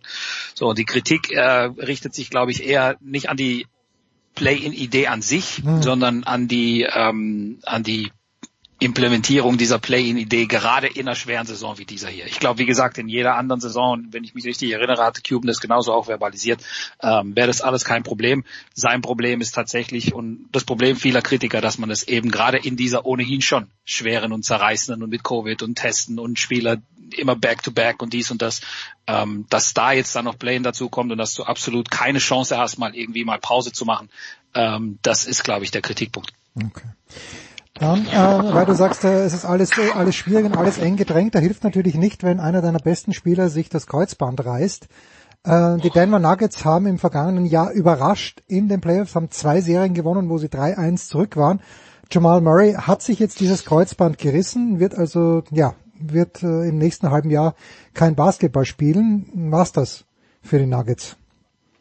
Ja, also ich glaube, es war es zumindest so mal im, im, im Sinne von ähm, unter dem Radar Top Contender. Ne? Also Denver mhm. mit wahrscheinlich einem der Top 1, 2, 3, je nachdem, wie man möchte, MVP-Kandidaten in Nikola Jokic und einem fantastischen Team, das gerade nach der Trade Deadline so richtig ins Rollen gekommen ist ähm, mit Aaron Gordon jemanden geholt, den du auch in den Playoffs dann als Verteidiger hättest nutzen können gegen äh, einen LeBron James oder einen Kawhi Leonard oder gegen wen es da auch geht dann in etwaigen Duellen. Aber ohne Jamal Murray fehlt dir halt dein explosivster Scorer. Also Michael Porter Jr. ist noch da, äh, Jokic ist wie gesagt MVP-Niveau und ähm, du hast mit Aaron Gordon und einem eigentlich tiefen Nuggets-Team nach wie vor gute Optionen, aber in den Playoffs, du weißt wie das ist jetzt, du brauchst so deine deine 20-Punkte-Zünder und, und, und Typen, die dir halt ein oder zwei Spiele gewinnen können. Das muss jetzt nicht unbedingt wieder 50 sein, wie er das letztes Jahr ein paar Mal gemacht hat, ja auch in Elimination Games, aber ohne Murray, da fehlt halt eben so diese Explosivität auch aus dem Dribbling. Und ähm, bei aller Liebe für Facu Campazzo oder für Monte Morris oder ein paar dieser Jungs, ja, sie haben mit Will Barton nach wie vor jemanden, der den Ball auch behandeln kann, aber das ist alles nicht auf Murrays Niveau. Und äh, insofern verheerend einmal für Murray selbst, ähm, das ist das ist ein richtig super Typ, der jetzt halt gerade so auf auf auf dem Weg war, vielleicht ähm, nochmal nachzulegen und gerade in Situationen wie Playoffs dann irgendwie immer so ein bisschen über sich hinauswächst. Aber ähm, für die Nuggets als wahr, wahre Contender, sage ich mal, ähm, ich glaube, da muss man sie jetzt auf jeden Fall so, so ein bisschen ähm, nach unten stufen. Hm, ja, es ist lieb, dass du sagst, du weißt, wie es ist, Jens. Äh, ich habe natürlich keine Ahnung. Ich ahne, wie es sein könnte. Äh, ihr, ihr Experten wisst, wie es ist. Ich äh, schaue mir das ja nur interessiert von Weitem an. Was mir nicht verborgen geblieben ist, dass Steph Curry äh, einen Korb nach dem anderen trifft. Äh, ich habe gestern irgendeine Statistik gelesen, die ich natürlich wieder äh, vergessen habe, aber ich glaube 8 für 8 in, in einem Quarter. Was, was heißt das für die Warriors? Also die Warriors sind jetzt auf dem neunten Platz, wenn ich richtig gezählt habe. Ist, ja. Sind die Warriors einfach nur ein unangenehmer Gegner bei diesem Play-in-Tournament und, und mehr nicht? Oder kann, kann Steph Curry das Team allein wohin auch immer tragen? Ja, zweiteres auf, auf jeden Fall. Also das ist, ähm, das ist die Qualität von einem der unfassbarsten Spieler in der Geschichte des Spiels. Curry allein macht die Warriors ähm, gefährlich. So, also das Team an sich ist, ähm, äh, entschuldige meine Wortwahl hier, aber das ist Trash. Also mhm. die, die Warriors, das ist kein, das ist kein gutes Team. Gerade in diesem Jahr ja auch mit mit ähm, vielen Spielern, die die irgendwie nicht so gepasst haben. Aber ähm, sie haben nach wie vor A die Kultur, Sie haben einen, einen exzellenten Coaching-Stab, der da irgendwie versucht, äh, mit nicht gerade passenden Puzzleteilen da irgendwas zusammen zu äh, friemeln. Sie haben Draymond Green in der Defense, der, der macht es im Alleingang zumindest ähm, respektabel. Und du hast dann Steph Curry im Angriff. So. Und, und, und das reicht eben, um da ähm, eben so, solche Wochen hinzulegen. Ja, ob das mhm. jetzt letzten Endes ähm, reichen wird, um um sich die Spurs und, und die Pelicans und so weiter vom Leib zu halten. Ähm, es sind wie gesagt nur zwei Siege auch äh, Rückstand auf äh, Platz 11 und damit ähm, wären sie nicht im Play-in-Turnier. Ähm, nach oben ist aber auch ein bisschen, bisschen was passiert. Ja, Memphis ist ähm, letzten Endes nur noch Prozentpunkte entfernt, also sie könnten auch Achter oder oder vielleicht sogar Siebter, wenn sie die Mavericks einholen werden. Und so wie sie momentan spielen, ähm, gerade weil Steph momentan völlig am Rad dreht. Ja, also es war ja jetzt nicht nur gestern Nacht ähm, wieder ein Monsterspiel mit 42, sondern ähm, das läuft ja jetzt schon eine, eine ganze Weile so. Ähm, ich glaube in seinen letzten sieben oder acht Partien, was er da ähm, gezeigt hat, das ist, äh, das ist nicht mehr normal. Ähm, und wenn du dann auf die Warriors triffst in Runde eins, also ich würde mir jetzt nicht unbedingt ähm, in die Hose machen, wenn ich Utah oder Phoenix oder die LA Clippers bin, mhm. aber ähm, Steph allein kann diese Serien auf jeden Fall zumindest interessant oder, oder auch spannend machen, weil er gezeigt hat, ja, mehrfach schon, dass er Spiele im Alleingang gewinnen kann. Ich denke, in der Serie Best of Seven kannst du dich dann auch ein bisschen auf ihn einstellen, äh, besser zumindest als an einem ähm, x-beliebigen Regular Season Abend an einem Mittwoch irgendwann im April oder im März oder so. Aber ähm, die Warriors sind definitiv äh, ein Team, das eben Steph Curry hat und, und das reicht manchmal, einfach den machen zu lassen. So, so einfach das auch klingt. Also es tut mir leid, dass ich das nicht viel besser analysieren kann, aber äh, also das hast du ja auch zum Beispiel schon aus der Ferne öfters gesehen, dass oh ja. der Typ dann einfach heiß läuft und dann und dann ist einfach vorbei so. Also da kannst du dann auch mit Defense und dies und das kannst du dann nichts ausrichten. Das ist eben so, wenn du den besten Shooter aller Zeiten hast, der dann auch gleichzeitig noch den Ball behandelt. Ähm, da regnet es dann einfach manchmal und ähm, momentan ist es so. When it rains, it pours oder so ähnlich. Genau so. Ja, ja dann, äh, und weil wir gerade das die Pelicans erwähnt, die haben ja also eigentlich meinen Lieblingscoach, hm, einfach von der Personality her, weil ich ihn in der Dan Lebertat Show viel zu oft gehört habe, der nimmt sich überhaupt nicht ernst, ist aber ein richtig cooler Typ, Stan Van Gundy.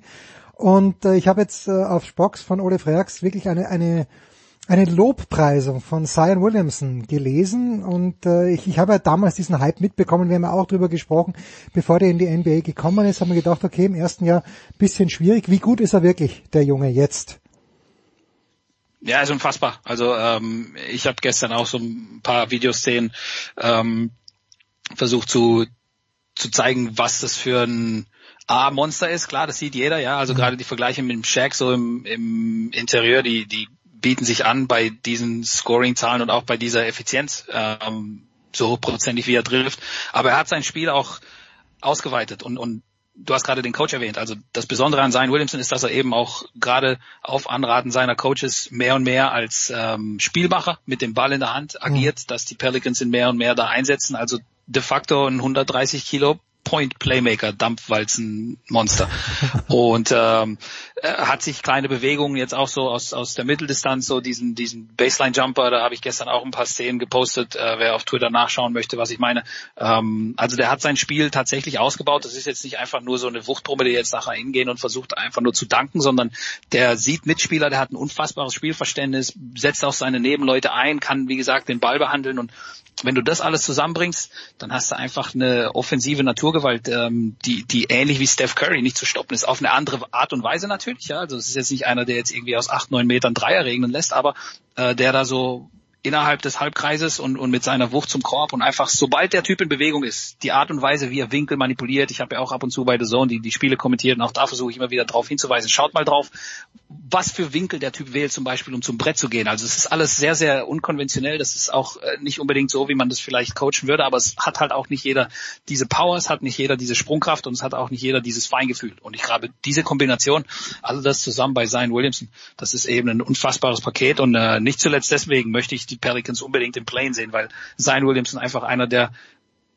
geilsten Spieler der Liga ist. Also nicht nur spektakulär jetzt im Sinne von LA Hoops und Dunkings, sondern einfach die Art und Weise, wie er das Spiel auf so viele ähm, verschiedene Arten ähm, manipuliert und, und wie er da die, die Aufmerksamkeit auf sich zieht und Nebenleute einsetzt. Das ist einfach stark. Und ich freue mich auf die Pelicans. Das ist nach wie vor ein junges Team in den nächsten Jahren. Also die werden immer mehr versuchen. Das hat auch Coach Van Gundy gesagt, äh, Zion Williamson da als Point Forward einzusetzen und ihn machen zu lassen. Und, und äh, das tut seinem Spiel gut und das tut auch der NBA gut. Das macht Spaß als Fan.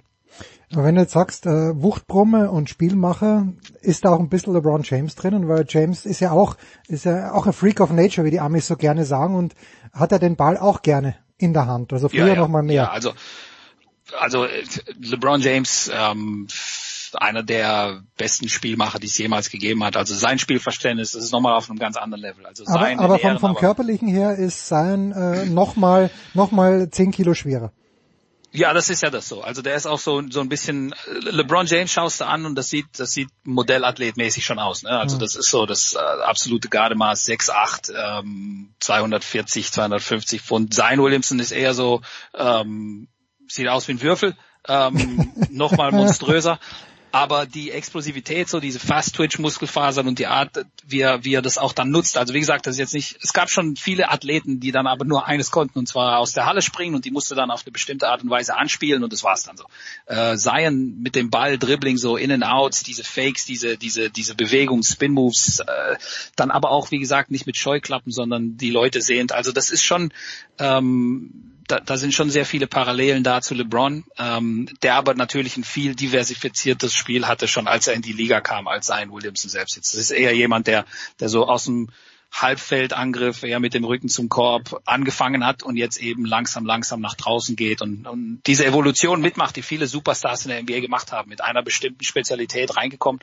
Und da ist der Unterschied zu LeBron James dann ganz, ganz großer. Der kam schon rein und, und konnte, Konnte de facto alles. fast alles. Hm. Abschließende Frage, Sepp, die Brooklyn Nets, wo, also wenn, wenn du jetzt ein Ranking nur im Osten aufstellen würdest, unabhängig von der Tabelle, aber äh, in, in Hinblick auf den NBA-Titel, wo stünden die Brooklyn Nets, dieses äh, Superteam, zumindest mit sehr großen Namen im Moment? Ja, für mich nach wie vor der Favorit in der Eastern Conference in den Playoffs. Also ähm, klar, Niederlagen in der Regular Season, da, da interpretieren viele ein bisschen zu viel manchmal rein. Ähm, man muss natürlich Trends verfolgen und schauen, wie kommen die zustande, was passiert da. Aber wenn man sich anschaut, wer auch gestern jetzt zum Beispiel wieder gefehlt hat, ähm, gegen die 76ers, ja, erster gegen zweiter im Osten, äh, wenn man sich anschaut, wie die Brooklyn Nets die reguläre Saison genutzt haben, um einfach alles durchzuexperimentieren, alle möglichen Line-Up-Formationen, alle möglichen ähm, ja, Systeme auch, je nachdem, wer am Ball ist und, und wer nicht dabei ist und, und wie sie auch die, die Leute geschont haben, auch das nicht vernachlässigen. Ja, wir haben vorhin gesprochen, wie viele Teams ähm, verzweifelt mit diesem Spielplan kämpfen. Brooklyn hat das gemeistert. Also Brooklyn sagt von vornherein, hey, du bist hier raus, du bist da raus, du hier nicht und so weiter und so weiter. Und sie können sich's leisten. Also äh, KD und Kyrie und Durant, ähm, die haben, glaube ich, ähm, viel, viel weniger zusammengespielt, als das manche andere Teams erzwungen hätten. Es wäre einfach, einfach den Jungs den Ball zu geben und sagen, macht einfach mal. Ähm, ihr, ihr seid besser als der Rest. Aber ähm, Steve Nash und Mike D'Antoni und Ime Udoka und der ganze Trainerstab in Brooklyn so, die haben, die haben genau diese Zeit genutzt, um eben alles auszuprobieren mit Blick auf die Playoffs. Und wenn dann die Playoffs mal anrollen und alle drei dann gesund sind und spielen und Blake Griffin und LaMarcus Aldridge und, und Joe Harris und ähm, die ganzen Rollenspieler, die ja auch viel mehr Verantwortung hatten, als sie das normalerweise gesehen hätten in einer normalen Saison. Ich glaube, dann wird das alles wunderbar zusammenkommen und dann ist Brooklyns individuelle Klasse und die Fähigkeit, dass du drei absolute Megastars in den Reihen hast, denen du den Ball geben kannst, das ist dann einfach so verheerend. Ähm, wie gesagt, so ein bisschen das Schläferteam im Osten, da sprechen viele nicht davon, weil weil es auch einfacher ist, sich darüber lustig zu machen, ja, äh, nur ein Ball und so weiter. Aber ähm, die haben in Ansätzen schon gezeigt, dass es einfach ähm, nichts zu stoppen und ich glaube auch, dass kein Team im Osten die dann stoppen kann. Also egal wie schlecht sie dann auch defensiv performen, ähm, die, sagen sich, ja, wir machen halt 140, 150 und da müsst ihr erstmal mithalten, so in, in sieben Spielen. Ja. Und, und ich glaube nicht, dass irgendein Team im Osten dazu in der Lage sein wird, gegen diese drei Typen. Sorry. Ich erinnere mich noch gut an die Zeiten, äh, wo nicht 140, 150, sondern wo die Knicks gegen die Heat gespielt haben, Ende der 90er Jahre und wo du mit 82 Punkten schon eigentlich davon ausgehen hast können, dass du recht souverän gewinnst. So haben Ja, sich, andere Zeiten, andere ja, Zeiten. So haben sich die Zeiten geändert. Sepp Dumitro von der Zone, der NBA-Chefkoch, folgt ihm auf Twitter at NBA-Chefkoch. Danke dir, äh, Sepp, kurze Pause, Danke, Jens. da geht's ja weiter.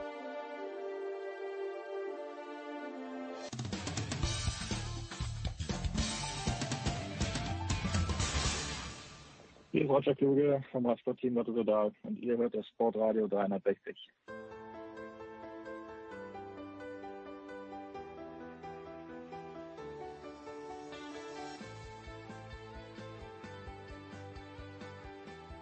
Big Show 504. Hinten raus gibt's wie immer Tennis und in Monte Carlo wird gespielt. Je, jemand, der Monte Carlo kommentiert, ist in der Leitung. Das ist Paul Häuser von Sky. Servus, Paul.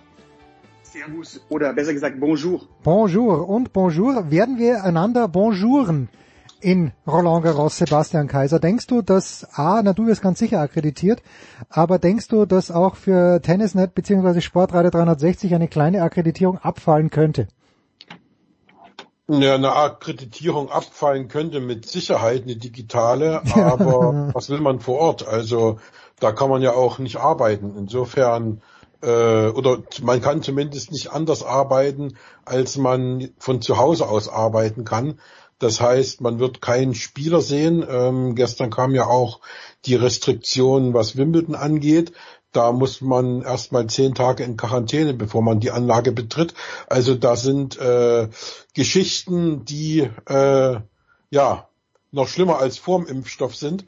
Und insofern äh, verstehe ich jetzt die Welt nicht mehr so ganz, aber äh, ja, was will man machen? Das ist nun mal der Gang der Dinge und insofern lohnt sich, glaube ich, für den Journalisten an sich weder die Reise nach Paris noch nach London, weil man schlicht und einfach keinen Spieler vor die Linse bekommt oder zum Interview eins zu eins bekommt oder man kann sich ja nicht mal in die Pressekonferenz reinsetzen. Also insofern äh, ist es völlig äh, Banane und äh, man kann getrost zu Hause bleiben und dann zwischen Tour de France und Wimbledon hin und her zappen oder äh, zwischen Roland Garros und ich weiß nicht, was da noch parallel stattfindet, äh, sich irgendwie nochmal die alten Derek-Folgen oder der Alte angucken, wenn man Lust hat. Oh, der Alte. Herrlich, herrlich. Ey, das müssen wir, glaube ich, gleich aufdröseln, äh, Jens. Das, ähm, weil ich habe das gar nicht mitbekommen.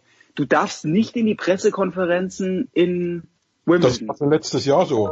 Ja, ja, das, das, das war, also es war, glaube ich, in Roland Garros, war, entschuldige Paul, in, in Roland Garros war doch ein, ein Kollege von Spiegel Online oder von Spiegel war, glaube ich, dort, aber auch der musste ja dann, und ich glaube auch der Ö3-Mann war auch dort, der Daniel ja, ja, und Kulowitz, aber auch, auch der musste digital dann an den Pressekonferenzen ja, teilnehmen. Ja.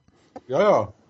Das ist jetzt in den letzten äh, Turnieren so üblich gewesen. Das war auch in, in Melbourne so, glaube ich. Ne? Also nein, ähm, nein, Melbourne waren Menschen dort. Da waren Menschen da waren dort. Menschen ja. PK drin, okay.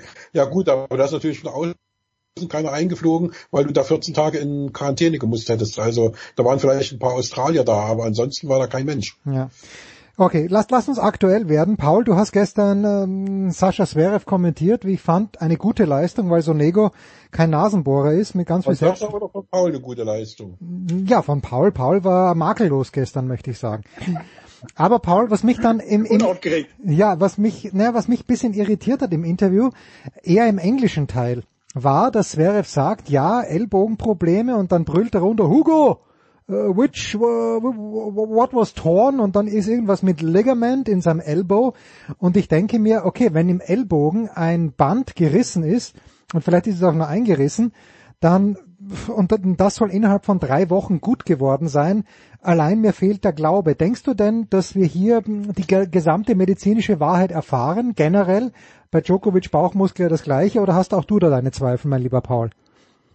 Ich fand es auf jeden Fall erstaunlich, vor allem wie er dann serviert hat. Das waren ja auch wieder die üblichen Zverev-Granaten mit 210, 220 und das sah relativ locker flockig aus. Er musste bei mir dann im Hetze-Interview auch überlegen, ja, wann habe ich denn das erste Mal aufgeschlagen? Heute Morgen oder war es dann eher doch gestern? Also, ja, ich will ihm jetzt nichts unterstellen.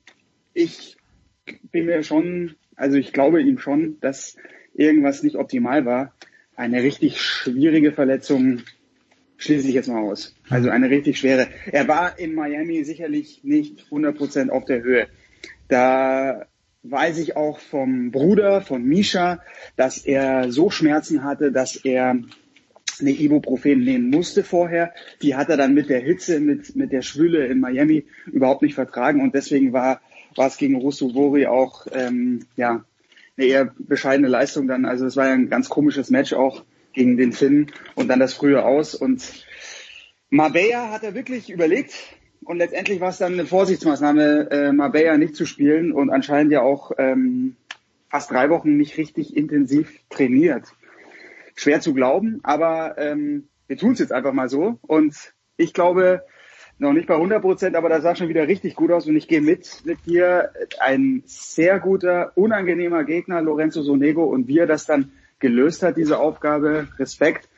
Und ich sehe ihn auch heute erstmal gut vorne gegen Goffin und dann, dann käme der Joker. Also ja, es geht gleich rund. Ja, also wir, wir nehmen ja Donnerstag in der Früh auf. Paul wird dann das Spiel von Zverev gegen Goffin, äh, das natürlich zum Zeitpunkt unserer Ausstrahlung der Big Show, so es hoffentlich nicht regnet in Monte Carlo, schon vorbei sein. Äh, Sebastian, angeblich wäre äh, Sascha Zverev die vergangene Woche in Berlin gewesen. Ich weiß, du hast einen sehr, sehr guten Draht zum Camp Zverev. Wann hast du denn das letzte Mal mit dem großen Meister Kontakt gehabt? Ach, wir haben relativ oft Kontakt. Also gestern habe ich zumindest mit seinem Bruder telefoniert gestern Abend und der hat mir auch nochmal erzählt, dass es ihm wirklich Schmerzen waren, die er im Arm hatte und äh, der tatsächlich gestern das erste Mal wieder im Match richtig aufgeschlagen hat und dann gleich die zweiten Aufschläge auch mit 180 teilweise reingehauen hat. Also da war auch Mischa total überrascht. Also da scheint schon äh, was gewesen zu sein in Miami mit dem Arm und äh, was eben so schlimm war, dass es eben die letzten Wochen nicht gepasst hat vom Training her und er hat nicht mal einen Trainingssatz gespielt gegen niemanden, weder gegen Mischa noch gegen irgendjemand anders. Also insofern äh, waren das schon ja, bemerkenswerte Wochen, die er da jetzt hinter sich hat. Und ich glaube eben, dass dann in Gofang heute so ein erster richtiger äh, äh, Standortbestimmer ist. Und äh, da wird man dann sehen, wo er steht. Wie gesagt, da ist die Sendung dann, kommt ja nur nach dem äh, Match erst raus. Ähm, musst du irgendwas hinterher schieben oder keine Ahnung, wie du das dann hinkriegst. Ähm, oder wir nehmen jetzt mehrere Varianten auf. Genau, genau. Unentschieden, hätte ich fast gesagt. Ähm, Nee, er war in Berlin, nur kurzen Tag, also ich wusste, dass er kommt, aber ähm, wie gesagt, es ist ja anwaltlich, das lest ihr ja auch immer wieder, äh, ja, von seiner Seite aus nicht möglich, da irgendwelche Statements zu bekommen und äh, er hält sich da auch dran und äh, Brenda hält sich da ja auch dran. Also man sieht ja auch, dass Social Media mäßig da von beiden nichts gepostet wird, was äh, das gemeinsame ich sage jetzt mal, Sorgerecht angeht, ähm, was er wahrscheinlich aber glaube ich doch nicht hat. Äh, das wird wohl Brenda erstmal alleine haben. Aber er hat Baby angeguckt. Es gibt ja auch bei RTL dieses Paparazzi-Bild, äh, wo beide durch die Stadt schlendern, zwar ohne Kind, aber äh, zumindest irgendwo ein Stückchen spazieren gehen. Und äh, dann war er aber auch relativ schnell wieder weg. Also abends war er irgendwie schon wieder in Monaco und äh, das war also im Grunde genommen nur ein Blitzbesuch, von dem es aber auch wirklich nur dieses eine Paparazzi-Foto kriegt, äh, gibt und, und keine Äußerungen von wem auch immer. Okay, schnell wieder zurück zum Sport bitte. Paparazzi-Fotos, äh, ich habe es nicht gesehen. Und in diesem Zusammenhang stellt sich mir die Frage, wie gelten, welche äh, Covid-Regularien gelten da, wenn man für einen Tag aus Monte Carlo nach Berlin fliegt und wieder zurück? Aber das ist eine andere Frage, äh, die wir nicht hier klären wollen. Paul, zum Sportlichen. Yannick Sinner. War vor dem Turnier. Ja, ja, okay. Naja, trotzdem. Yannick Sinner geht rein gegen Djokovic, nagelt auf jede Kugel drauf. Und sollte ich zwischenzeitlich vergessen haben, wie großartig Novak Djokovic Tennis spielen kann, ich habe es in diesem Match wieder gesehen, die Defensive ist, ist unfucking believable. Und ja. er hat ihn dann einfach zermürbt, den Sinner. Äh, aber mir hat dieses Match echt gut gefallen. Du hast auch gesehen, wie lange denkst du, wie, wie viel braucht er noch? Wie viel Seasoning, wie der Amerikaner sagt, braucht Janik Sinner noch, dass er in so einem Match wirklich eine Siegchance hat? Ja, kommt auch viel auf die Bedingungen dann an. Ich glaube jetzt auf so einem Belag, äh, auf so einem langsamen Platz, Monte Carlo ist ja immer richtig langsam und dann, wenn es dann auch noch so kalt ist und so, so nass kalt, es viel geregnet hat, der Boden ist schwer, die Bälle fliegen nicht hoch ich hatte das Gefühl, Sinner muss den Punkt ja drei, viermal machen ja. und selbst dann äh, kann Djokovic immer noch noch zurückkommen. Also das ist, ich bin komplett bei dir, äh, wirklich unglaublich, was Djokovic da, mit was für einer Leichtigkeit er diese Megaschüsse von Sinner entschärfen kann und immer wieder auch so gut zurückbringen kann, dass er komplett neutral in der Rallye drin bleibt. Und ja, wenn man Djokovic so gesehen hat, wie fit er war, wie, wie hungrig der gewirkt hat, Uiuiui, das kann äh, eine harte Sandplatzsaison werden für, für Nadal. Das ist der, der größte Herausforderer, Djokovic auf jeden Fall. Sinner hat alles, glaube ich. Also Sinner hat alles, um, um die Großen zu ärgern. Er braucht sicherlich noch ein bisschen an der Physis. Ich habe schon das Gefühl, auch in diesen äh, längeren Rallyes gegen die ganz Großen, gegen, er hat es ja gegen Nadal auch fantastisch gemacht bei den French Open. Erster Satz, erinnere ich mich. Das Mhm. war das Viertelfinale, genau. Aber er braucht sicherlich noch eine, eine mehr Kraft und noch mehr Ausdauer für, für diese ganz langen Rallyes und die dann auch, um die dann auch immer wieder spielen zu können. Da merkt man schon, da irgendwann mal reicht ihn, die, die Kräfte gehen dann aus und dann fängt dann das wilde Schießen an und dann bekommt Djokovic die Fehler von ihm.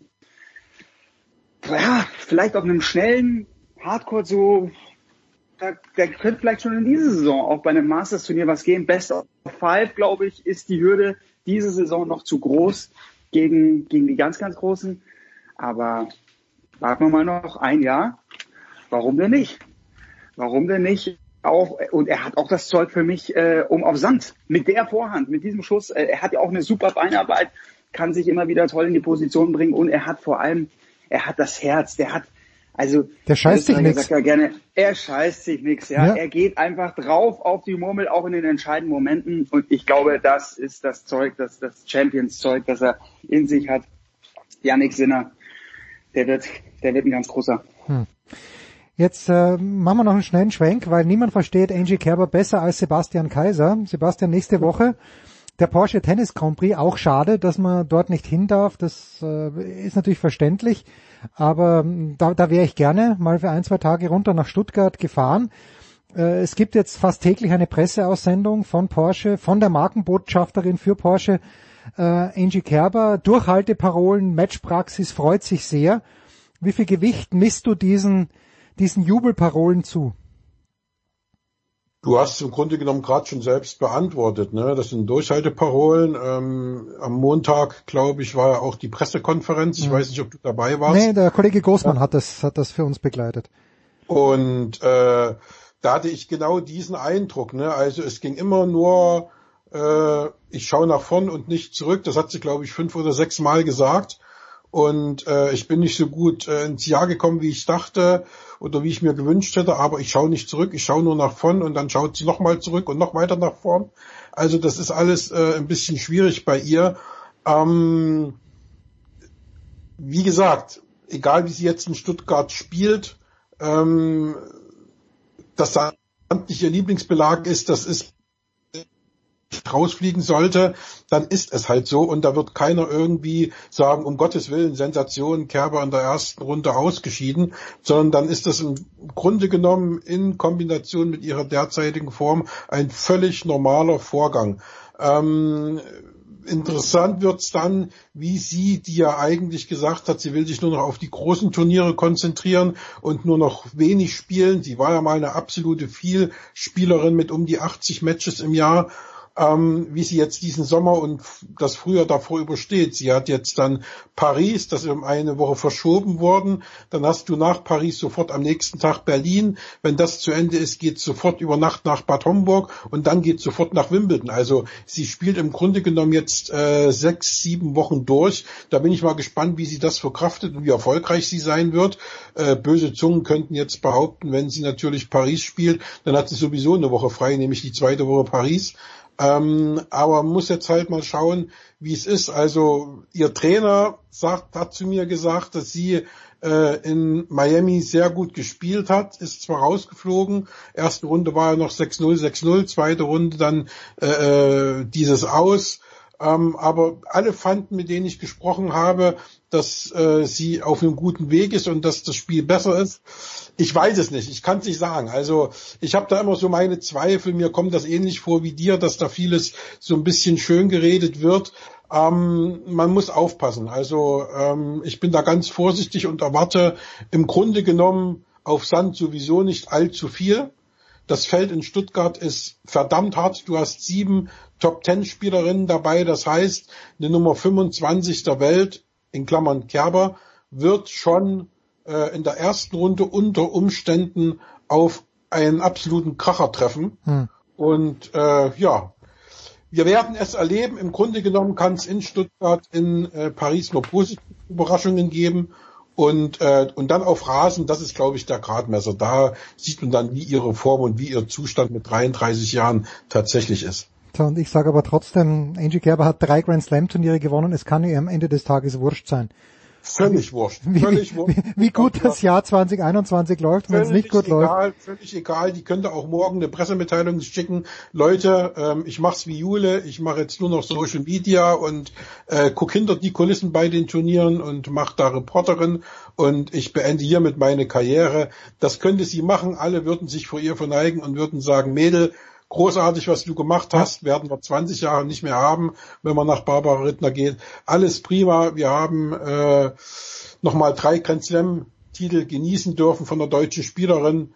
Ähm, alles Gute und viel Erfolg in deinem weiteren Leben. Hätte keiner was dagegen, würden alle sagen, äh, super und würden sie in der Sänfte vom Platz tragen. Mit Recht. So. Mit Recht.